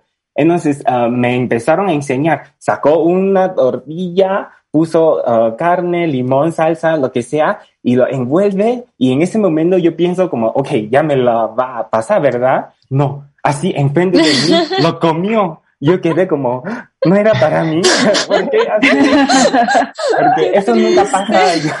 Sí, porque para nosotros, o sea, la comida normalmente sí le damos a la persona que tenemos confianza, ¿no? Pero.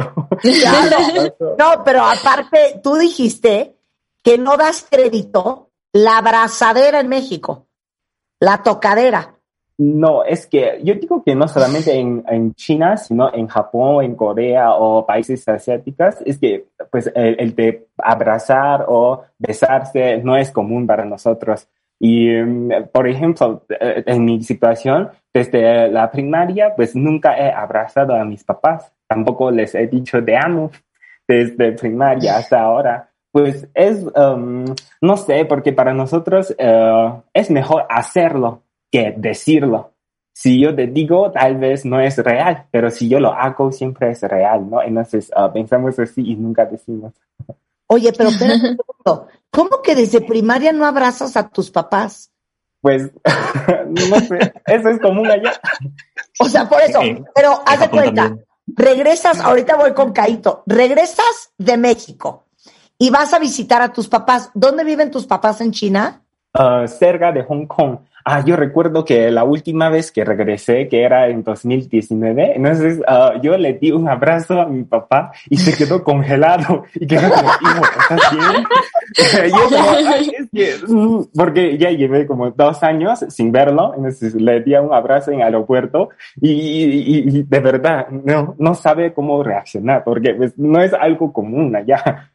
¿Qué cosa? Y a ver, ahí en Japón eso de estarse toqueteando, besuqueando, sobeteando, como somos en México, tampoco se usa. No, es tampoco no es común en Japón. O sea, entonces, ¿cómo demuestras el amor? Pues no, no mostramos eh, como, como, de afecto, no, no lo hacemos como, eh, ¿cómo se dice? Muestra de afecto, no lo hacemos. Nada más por palabra o este, hay, bueno, hay otra cosa que como te cuesta un poco trabajo para entender una cultura de nuestro eh, país, es que como, sobre todo como cuando se casan, eh, hombre y mujer, y hombre como no, no habla tanto, no practica tanto con mi esposa, pero bueno, si piensan que como, oye, si yo trabajo como, me dedico tantas horas para trabajar y también este, gana mucho dinero. Entonces, ¿qué eso? Entonces no pasa nada. Este, no necesitas como de, de palabra de amor o algo. Porque si tú puedes pasar la vida normal gracias a, a mí. Hay ciertos hombres que no piensan así. Y eso es una muestra de amor. Ajá, sí. entonces hay algunas personas que no, no es necesario decir directamente a su mujer eh, como por palabras, palabras o por afecto, por muestra de afecto. Por eso mm, no, no hay, no, no es tanto, tan común. O sea, a ver, espérame un segundo. Lo que está diciendo Kaito, que es un poco lo que dijo Ding Yao, es que para ellos, lo que hemos dicho siempre, es que el amor no es lo que dices, el amor es lo que haces. Entonces, ellos no necesitan estar de... Completamente al revés en Japón. ¿Cómo? Sí, o sea... El amor no es lo que dices, el amor es lo que haces. Eh, amor, nosotros pensamos, amor no es amor, eh, amor no es eh, algo que haces, sino algo que dices. ¿Cómo? Pero si le dices entonces en, Japón a tu mujer, te amo, te adoro chiquita, eres mi reina. Geisha de mentira. Ajá, tampoco nos dicen como tantas palabras de amor, pero como... Mmm, sí, eh, perdón, yo creo que me equivoco, perdón. sí, es cierto. Ajá. Es, como yo digo. Sí, sí, sí, sí, sí lo, que actúes. Ajá. Hacen, no dicen. Ajá. ¿no? Pero, Eso es lo que tú decías, Yao. No, no hacen tampoco japonés. tampoco. tampoco. más fuerte. No, ahorita los voy a poner a ligar en su idioma porque quiero saber cómo se oye. El, el ligue, exacto. Ahorita los voy a poner a ligar. Ok, ¿cuál fue tu shock cultural, Caíto, más grande con México? era eh, cuando llegué aquí, noviembre de 2018, y si me acuerdo, era tercer día o cuarto día de, de mi, de, eh, desde que empecé a vivir aquí en México.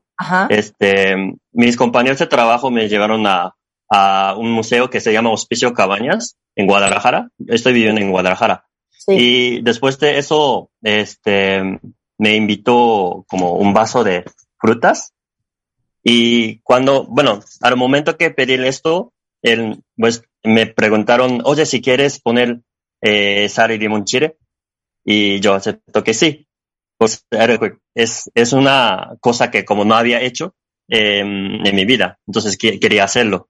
Pero al comerlo, como, no sé, este, dos o tres piñas, me sentí mareado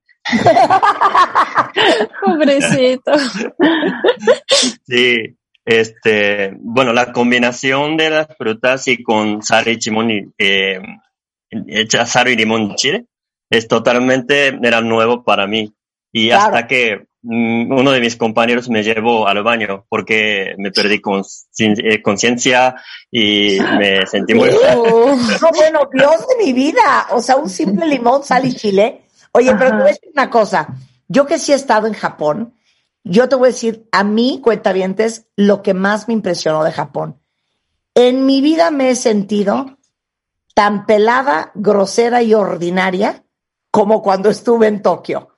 Porque yo pensaría, Kaito, no te impresiona al nivel de voz que hablamos aquí, los gritos que pegamos, los escándalos que hacemos, el drama y la exageración. Y en Japón, todo es cuentavientes a este nivel. Buenas tardes. ¿En qué le puedo servir? Claro que sí. Muchísimas gracias. Pase adelante. Está en su. Nunca están gritoneando, ni haciendo aspavientos, ni jalándose los pelos. Y me impresioné muchísimo del nivel de educación del japonés. ¿Me puedes explicar? Bueno, este, desde cuando somos pequeños en la, escuela nos enseñan como qué importante cómo actuar cuando estás en un lugar público. O sea, tipo, ¿qué les dicen? Ajá. O sea, como, este, tienes que pensar cómo piensan los demás. Cuando hablas en voz alta con un amigo o con familia, creo que sería un poco molestia para los demás, porque si hay cierta persona que no quieren escuchar eh, tu cuento, entonces como pasando, pasando muchos años, pues nosotros como si habíamos seguido, eh, hemos seguido como ese sistema de educación, como para que no se moleste a otras personas. Entonces, como, bueno, me imagino que cuando estuviste en Japón, pues como la persona que con quien hablas, en donde sea, como en restaurante o en lugar de público, este, creo que si intentaban hablar en más voz bajitos y pequeños y para que no se oigan tanto otras personas. Yo creo que por eso. En, el metro es un silencio absoluto. sí. Sí, sí, por eso. molestar a los demás? no, nos enseñaban eh, cuando somos pequeños. en la escuela. Qué lástima que nosotros no nos enseñaron. Y nosotros, ¿qué pasó, güey? Es, algo... O sea, no puede ser. Por eso hacemos una pausa. Por, eso, por eso este, es una de las razones por la que este, quiero seguir viviendo en México. Para animarte, para, para gritar, para aprender. Si, si te llega en un momento que si quieres gritar, si quieres hablar en voz, pues hágalo. Pues no, este, no hay como mm, tanta este, molestia para los demás. Es, es, algo que me di cuenta desde que empecé a vivir en México. Claro. Y no te pasa cuando regresas a Tokio que tus papás te digan, oye, bájale, gritando. O sea, ¿me explicas este nivel de excitación que traes y alteración? Sí, de hecho, el año pasado cuando me fui a Japón de vacaciones, el año pasado, este, bueno, ya me cuenta que como me convertí en una persona un poco diferente, ya me di cuenta que si cuando, cuando estaba en metro y estaba hablando, practicando con mi amigo, pero mi amigo me miraba como, eh, oye, está bien, este, ¿por qué? Oye, los, ahí los demás está escuchando tu, escuchándote, ¿está bien? Bueno, no, no me, no me dijeron nada, pero me miraban así. Sí, horrorizados con tu nivel de volumen. Oye, pero no, no me importa, no me importa.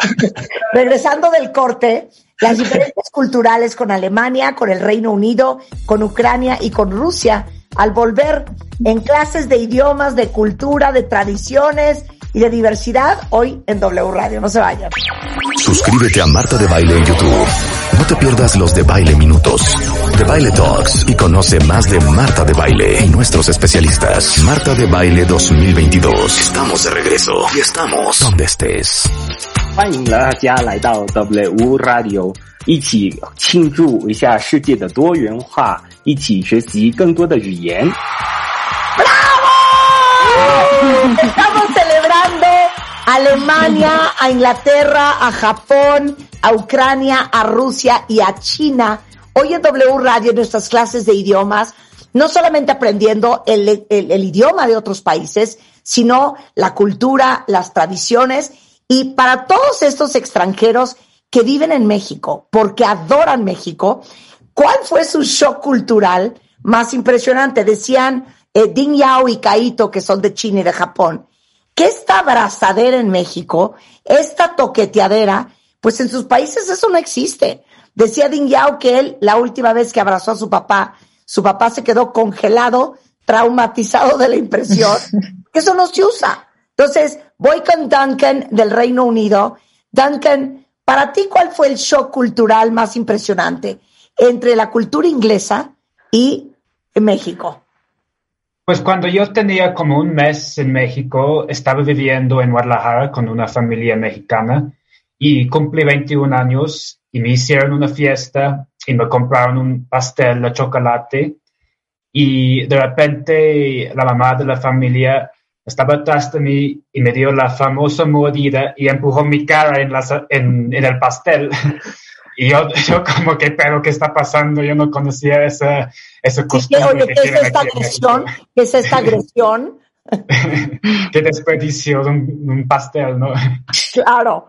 Oye, y, y, y los ingleses, que mi percepción de ellos es que son formales, son muy recatados, eh, yo tenía un amigo inglés que siempre me decía que un public display of affection es de muy mal gusto en Inglaterra. La gente no se anda besando en la calle, agarrándose de las manos, en la abrazadera tampoco. Entonces, ¿cuál fue como algo que te impresiona de tu cultura y que te fascina, digo, de nuestra cultura y que es tan diferente a la tuya?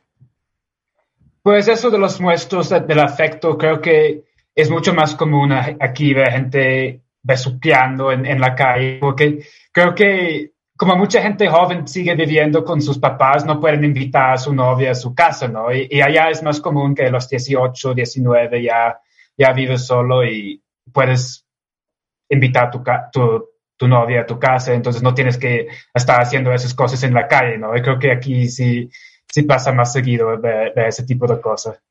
Oye, qué interesante, pero yo tenía este amigo que igual me decía, y tú corrobórame si esto es cierto, que si tú vas caminando y te pegaste contra un mueble y te diste un trancazo en la rodilla, en México la reacción natural sería agarrarte la rodilla y empezar a decir toda clase de groserías, acompañado de el siguiente sonido. ¡Ah! ¡Ay! ¡Ay, ay, ay, ay, ay, ay! Bueno, a ver, ¿no sabes cómo me pegué? Me quiero matar, güey. ¿Así es en Inglaterra? Uh, no, no tanto, no, son, no somos tan expresivos. Soy más como bloody hell y, ya, como un, una exclamación, pero no, no, no tantísimo como aquí. Claro, me decía, oye, eh, demostrar ese burst de emociones no es algo a lo que estamos acostumbrados y no nos educaron así. Sí, es cierto, no, no, no somos tan, tan expresivos en, en ese sentido. Tampoco somos de decirte como, o sea, sí abrazamos a nuestros papás, pero tampoco es como decirles te amo todos los días. Y, sí, somos más uh, reservados en esas cuestiones emocionales. Qué lindo. Oye, Estela, no tengo idea de cómo son los alemanes, pero ¿cuál ha sido tu show cultural con México que más gracia te ha causado? Bueno, no sé si es siempre gracia, pero cualquier, toman cualquier excusa para hacer fiesta, ¿no? o sea. Eso a veces sí me da alegría, pero a veces es como que ya, ya, como después de tres días ya es suficiente, ¿no? También, pues hay que ir a trabajar y no sé qué. Pero sí, eso, bueno, y también otras cositas como en el autobús, una cosa que sí, ahí estás durante la noche, ahí ponen tu video para todos, para ver la película, y hay personas con su celular, con altavoz, que están viendo su película, como que, y nadie dice como algo. Y que en Alemania también eso puede pasar, que alguien sí le escucha algo en altavoz, habla muy fuerte, pero una persona va a decir, oye, por favor, como vamos a, intentamos dormir, ¿no? Claro. Pero aquí no, entonces como que, bueno, yo me acostumbro, ¿no? A las cosas, yo soy la extranjera, entonces yo tengo que tener cuidado, ¿no? Oye, y, y algo que nosotros nos hemos reído mucho en el programa, porque siempre decimos que no puede ser la besadera hasta en el trabajo. Y dices tú, en Alemania uno no se está besando en el trabajo. A ver, cuenta. Eh, bueno, eso no. En el trabajo no. Con, bueno, yo con amigos yo doy abrazos. Eso sí. Y de hecho para mí es más, para, para mí yo pues mostrar, estoy más, mostrando más afecto dando un abrazo que un beso para mí. Porque para mí es, significa más. Em, pero sin el trabajo aquí creo que también depende de dónde trabajan, pero luego también tardas mucho, llegas al trabajo, estás saludando a todos, yo voy al trabajo y ahí, hola, ya llegué, pero no como aquí saludando, pero ya con, pues por la pandemia ya no tengo ese problema, entonces no era un problema. Pero... Oye, se pierde igual de tiempo bajando al Oxxo por unas donas que estar besando a toda la compañía todas las mañanas. Oye, veo a Caito haciendo cara de 100%. O sea, en Japón, obviamente, si no se abrazan, pues menos se besan.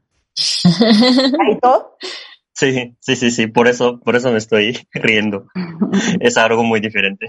O sea, cuando a ti la primera vez que una mujer mexicana se acercó a darte un beso de, hola, Caito, beso en el cachete, no dijiste, órala. Como el papá de, con papá de, de niño, este, me quedé congelado. Cuando me tocó, este, si una mujer me abrazó y me besó. Pero yo no, caí. ¿Qué está pasando? ¿Qué está pasando en mi cuerpo? claro, pero yo no, se siente bien bonito. Se siente bien bonito que te abracen y te besen. Ahorita ya, ya me estoy acostumbrado, sí. Oye, voy con Lisa. Lisa, ¿cuál ha sido el shock cultural para ti? Eh, más impresionante y divertido entre Rusia y México? Bueno, hay varios, obviamente, bueno, ya hablaron sobre comida mucho. Para mí, como todos saben que rusos somos muy directos, para nosotros es normal decir si algo no nos gusta o si no estamos de acuerdo. Y una vez a una instructora de yoga le dije que no me gustaba mucho yoga, pero no era nada personal porque no le dije que no me, ella no me gustaba.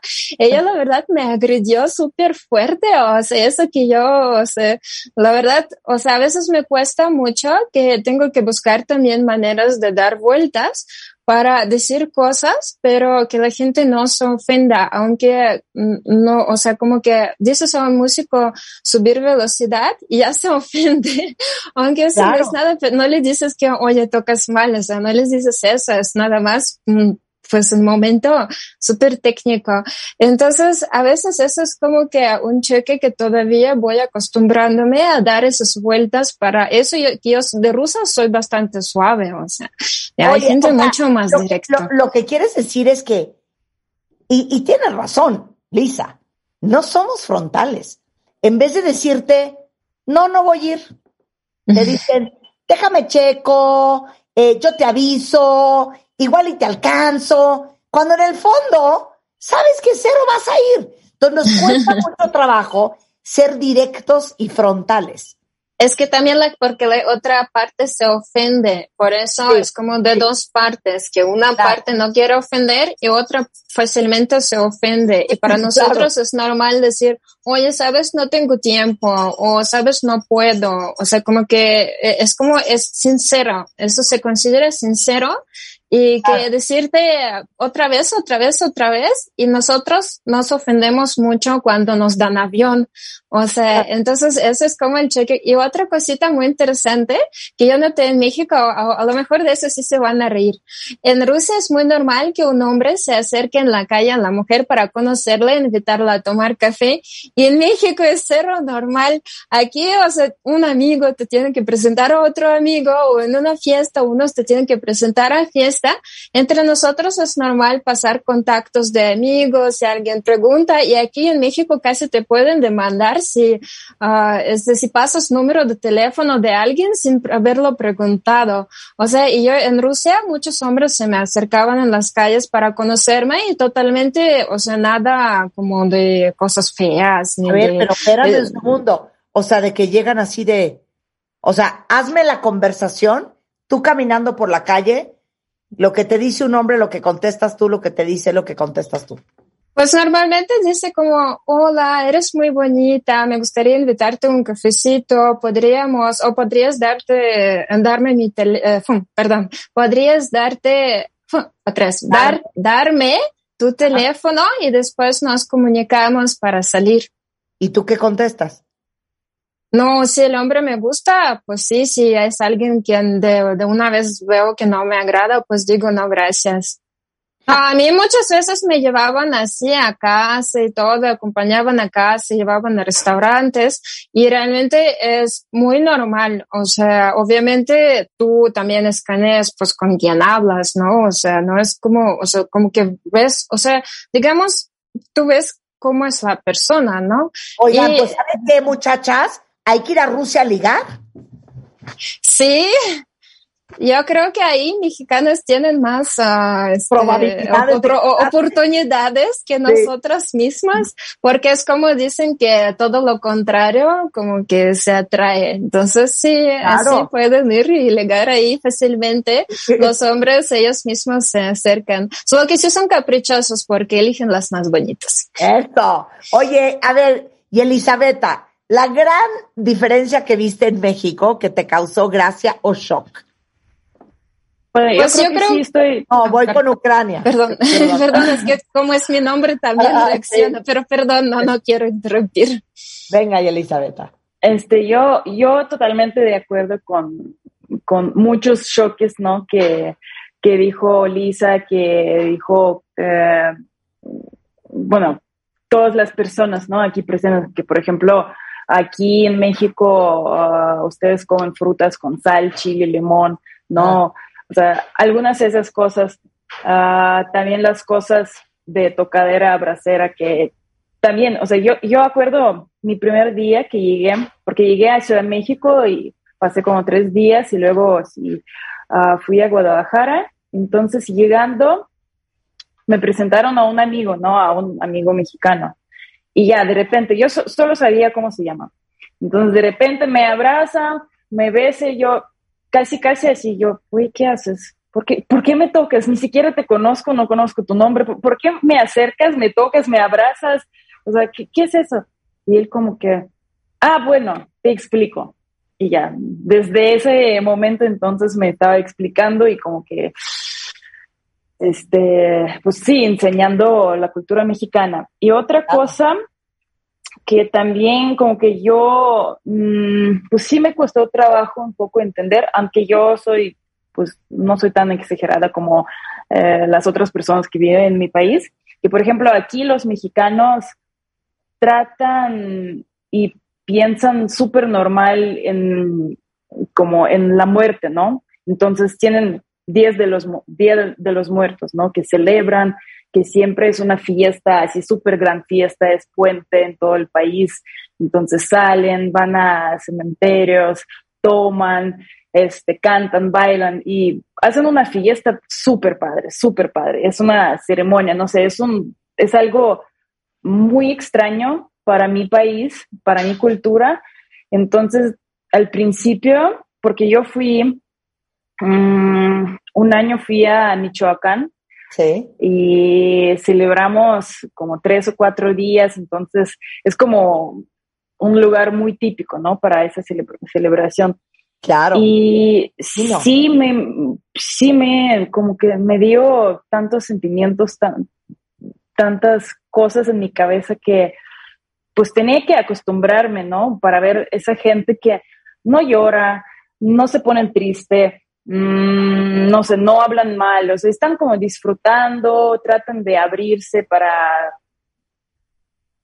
para, pues sí, para disfrutar ese día. Porque en mi país ni siquiera puedes decir algo que, uh, ay, acuerdes nuestra abuela o tal persona, no sé qué. Y no, todo el mundo se pone súper triste, todo el mundo llora. Ah, si vas al cementerio para arreglar, ¿no? O para ver tus, no sé, tu, tu familia, ya obviamente vas a llorar, todo negro y pues es muy diferente. Entonces, yo ahorita entiendo y la neta sí me gusta mucho eso en cultura mexicana, bueno, en cultura latina, ¿no? Ah, que ustedes pues están, no vean nada malo en la muerte, sí. que no es, que no se acabe el mundo con cuando tú mueres y es súper padre. O sea, esa o sea, yo, yo creo que eso también tiene que ver con el gran sentido del humor que tenemos los mexicanos, ¿no? Creo que a todo le encontramos gracia y hasta en los momentos más trágicos sale el chiste, sale el meme, sale la risa y risa. Y creo que es un mecanismo de, de, de sobrevivencia y de manejar la situación, usar el humor y el chiste para aliviar el ambiente. Y yo creo que eso nos hace ser grandes sobrevivientes eh, y siempre con una sonrisa en la boca, ¿no? Qué increíble. Oigan, regresando del corte, quiero ver cómo se pelean en su idioma. Quiero ver cómo se apasionan en su idioma. Y quiero ver cómo aman en su idioma. Regresando en W Radio. No se vayan. Escuchas a Marta de Baile por W Radio. Síguenos en Facebook, Marta de Baile y en Twitter, arroba Marta de Baile, Marta de Baile 2022. Estamos de regreso y estamos donde estés. No hay cosa que me dé más alegría que juntos, ustedes cuentavientes y nosotros, celebremos la diversidad que hay en el mundo y darnos cuenta que no importando la cultura, la religión, el idioma, la nacionalidad, al final todos somos el mismo. Y hoy estamos con Kaito de Japón, Duncan de Inglaterra, Ding Yao, Ding Yao, Ding Yao de China, Elizabeth de Ucrania, Stella de Alemania y Lisa de Rusia, pues celebrando el amor y la unidad. Pero antes de que se nos acabe el tiempo, quiero hacer, muchachos, un pequeño ejercicio. Quiero que todos los cuentavientes que están afuera escuchen gente de otras partes del mundo, furiosos, apasionados y dolidos, en otro idioma. Ahí les va. Kaito, Stella, Ding Yao. Kaito y Stella son marido y mujer. Kaito regresó antes de un viaje de trabajo Entra a su casa y encuentra a Stella en la cama, su mujer, madre de sus hijos que están en el colegio, con Diñao. Adelante, Kaito. あれ誰それ Kaito, warte, warte. Wieso, wieso bist du schon zu Hause? Was, was machst du hier? 我操，你老公回来了，你干嘛这么早就叫我出来？我赶紧回家好不好？ Kaito, hör mir bitte zu. Ich wollte das nicht. Es bedeutet nichts. Wirklich nicht.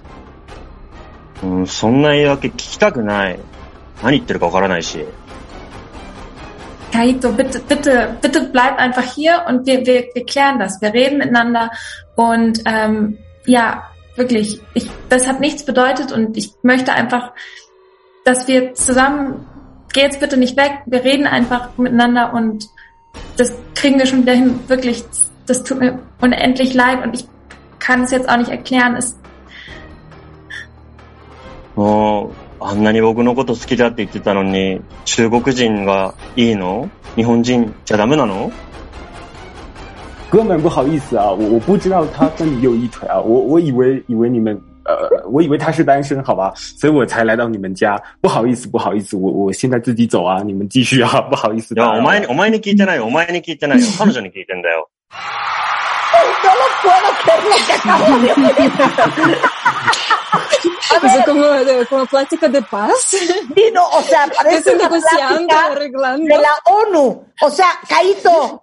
tu vieja te está pintando el cuerno y tú estás, oye, va, ay, no, va. ¿Dónde está la furia? ¿Qué estabas diciendo, Caito? Yo, ¿qué, estaba, ¿Qué estabas haciendo, Stella? Y, ¿qué dije? Ah, pues, ¿por qué estás, pues que estás durmiendo con chino? No, no, no puede ser, porque soy japonés, pero, ay, ¿quería, quería dormir con chino?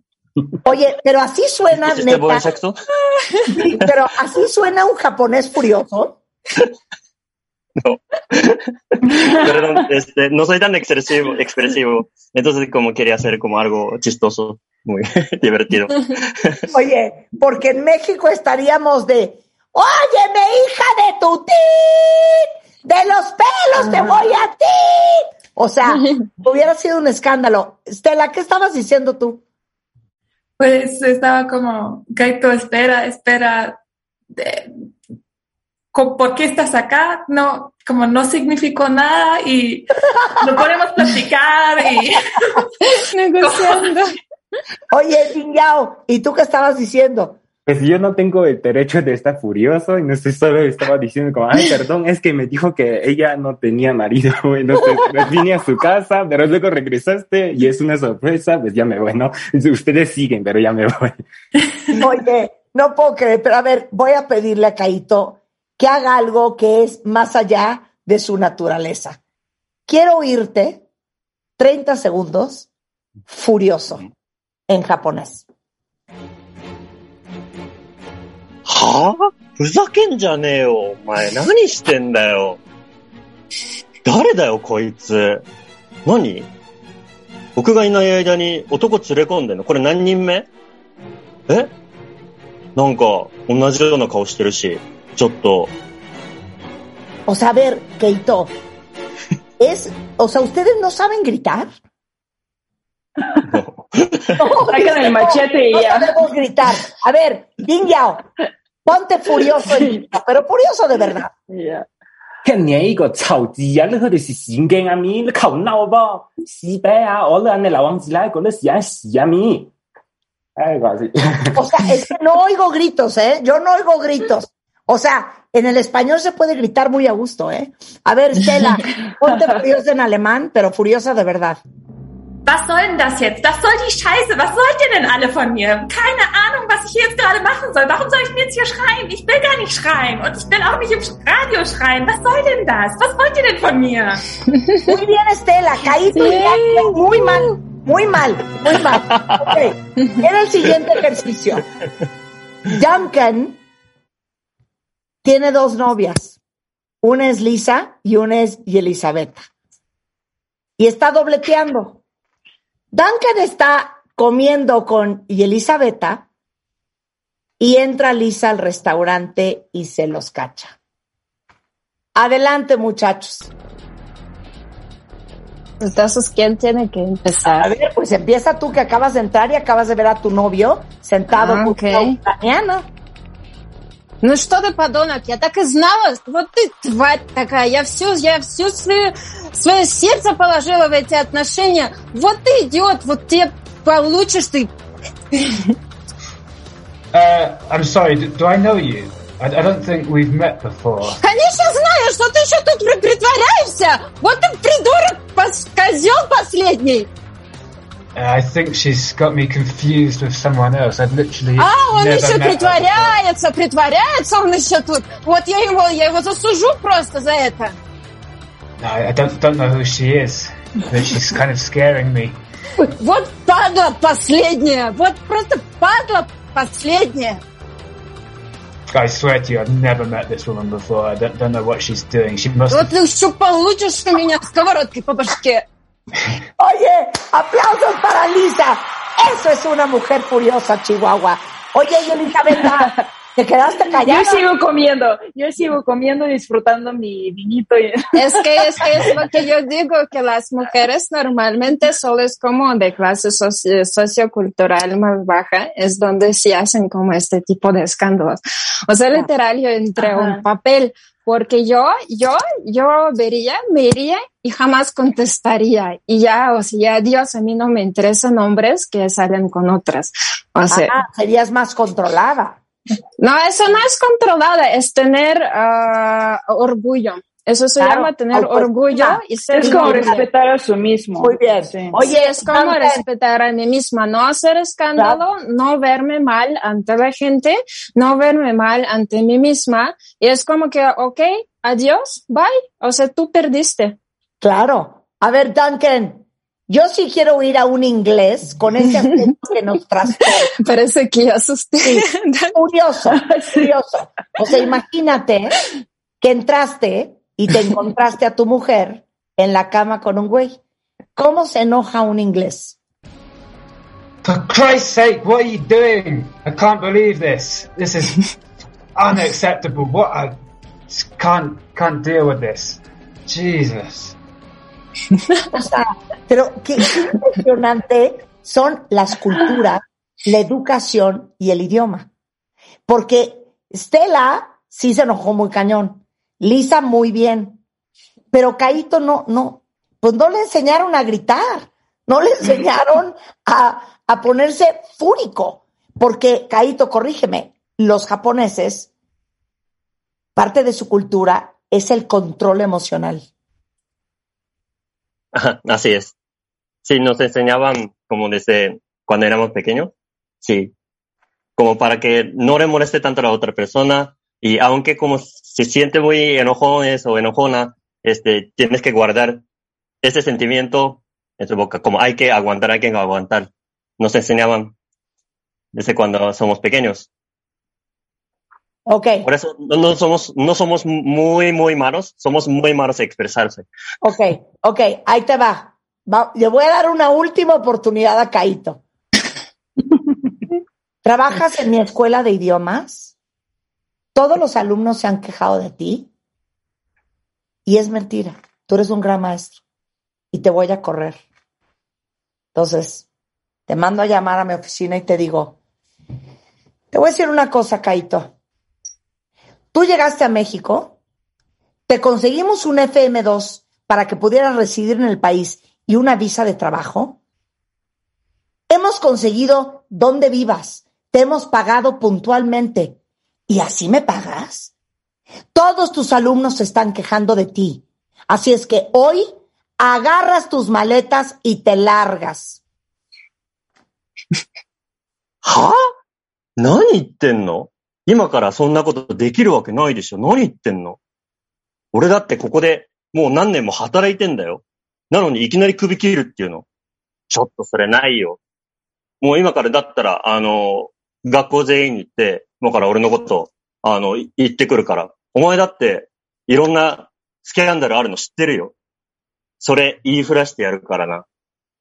¿Saben qué? Ya lo decidí, quiero ser japonesa. No te digo. es lo, máximo, lo, máximo, lo máximo. Eh, no, no, no, no, no, eres una belleza. Oigan, la verdad es que gracias a todos por tomarte dos horas de este día para estar con nosotros.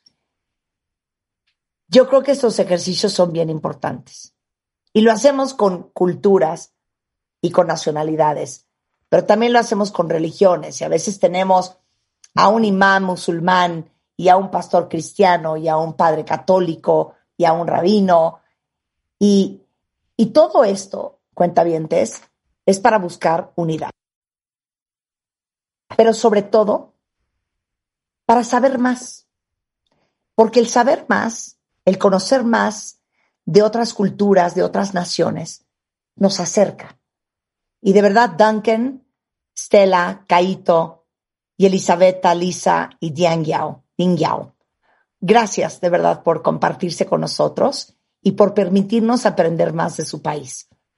Estamos en un momento muy crítico, especialmente para Elisabetta y para Lisa de Ucrania y de Rusia, hoy en el mundo. Y por eso quise hacer este ejercicio hoy. Y me encantaría que cada uno de ustedes les dé unas palabras a la audiencia que nos está escuchando hoy en este programa sobre su percepción de lo importante que es la unidad. Lisa. Bueno, esa situación que ahora vivimos todos, yo digo, no es solo situación entre Ucrania y Rusia, es una situación mundial. Yo quisiera decir que si cada de nosotros va a tener amor propio, amor hacia su próximo, amor hacia toda la humanidad, nunca habrá guerras. Yo creo que lo principal es cuidar todo este amor que cada uno lo tiene, aunque podemos pasar momentos malos, podemos enojarnos, es normal, todos los sentimientos son normales, pero yo creo que cada uno de nosotros tenemos que cultivar este amor y dar este amor y asimismo recibir de otras personas este amor. Y es lo principal o sea, nadie quiere la guerra, ni los rusos ni los ucranianos. Realmente siempre nuestros países antes se considerábamos como hermanos. Tenemos familias, o sea, yo tengo familia en Ucrania, tengo familia en Rusia y no puedo partirme en dos partes. Entonces yo como soy artista y el arte es lo que nos une, entonces yo digo que por favor seamos unidos, no importa color, no importa nacionalidad, no importa altura, todo eso no importa porque todos somos de carne y hueso y todos somos humanos. Vamos a tratarnos como humanos, por favor. Muchas gracias a todos los que nos escucharon hoy. Mucho gusto y estoy muy agradecida por poder participar. Muchas gracias, Marta. Muchas gracias, compañeros de otros países. Muchas gracias a toda la audiencia. Gracias a mis amigos y seguidores que también hoy se unieron y ya me mandaron muchos mensajes de que les gustó como grité. Muchas gracias a todos porque esas pláticas justo son importantes ahora. Por eso muchísimas gracias, Marta, a usted. Gracias, Lisa. Y Elisabetta. Ok, yo quiero decir que sí, no importa qué persona eres, no importa dónde vives, qué idioma hables, tienes que guardar, tienes que mm, ah, tener ese sentido de, de amor, primero amor propio, ¿no? Porque si, si no sientes a gusto en tu cuerpo y si no sientes a gusto pensando y haciendo algo en tu vida, pues nadie va a sentir a gusto contigo, ¿no? A, tú alrededor. Entonces es muy importante cuidar y guardar amor alrededor de ti, ¿no? Empezando con tú mismo, luego con tu familia, amigos, tus compañeros y tener tu vida como tener un balance. No puedes exagerar, no puedes caer a, a unas cosas y luego cambiar tu opinión y siempre lo que está pasando ahorita o lo que va a pasar o lo que he pasado, siempre, siempre tenemos que acordar eso, que después de la noche llega mañana, llega la mañana y todo va a estar bien, solo que sí tenemos que estar conscientes y pensar muy positivo. Gracias, Elizabeth Duncan. ¿Qué significa para ti y qué importancia tiene la unidad? Es bien importante la unidad y la, solidaridad y creo que este tipo de, intercambio cultural es, es fundamental para mostrarnos que cuando conoces a alguien de otro país o otra cultura, te das cuenta que a pesar de nuestras diferencias hay, hay mucho más que nos une, um, tenemos mucho más en común que, que, lo que nos divide, ¿no? Entonces, ayuda como romper estos uh, estereotipos y, miedos que podemos tener de personas de otros países.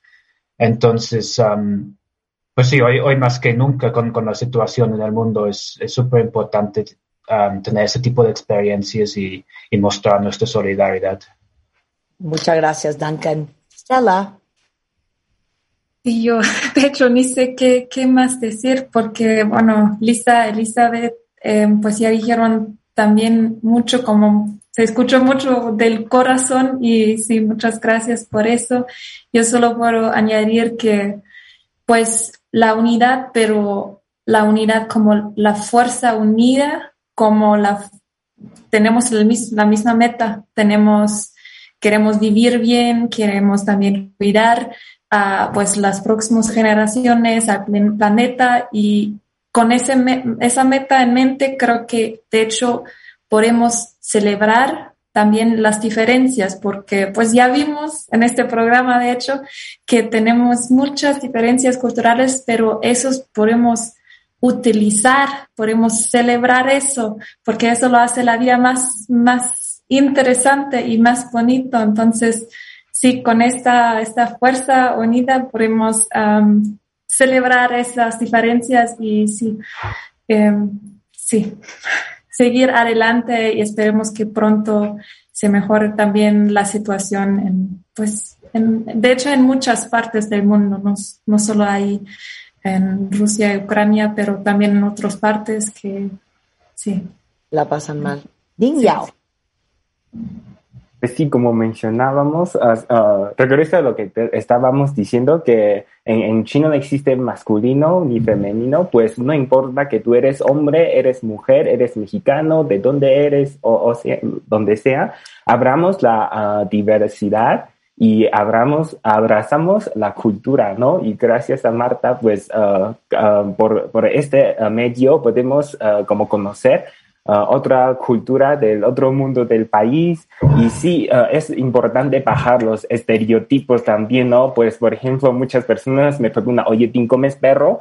O, por ejemplo, si yo ofrezco como, uh, como papas que vienen de China, yo les digo a mis amigos, son chicharrones de perro, y si me creen, pero pues eso no es cierto, y, y pues es lo que yo estoy intentando hacer, es como para decir a las personas, explicar a las personas que le interesa a China uh, cómo funciona, cómo piensan nosotros, ¿no? Cómo es uh, la realidad, lo que realmente sucede allá. Entonces, sí, muchas gracias. No, gracias a ti y creo que claro, eh, lo dijeron todos de una forma u otra. Entre más sabemos, eh, menos distancia hay entre todos. Caito, Tú puedes, tú puedes, Caito, tú puedes. bueno, este, si me toca la primera, bueno, última chance para decir eso de verdad. Ok, bueno, antes que nada, muchas gracias por este, haberme participado en este programa tan maravilloso. Muchas gracias, Marta, muchas gracias, este, los eh, productores de este programa. También muchas gracias, los compañeros de día de hoy.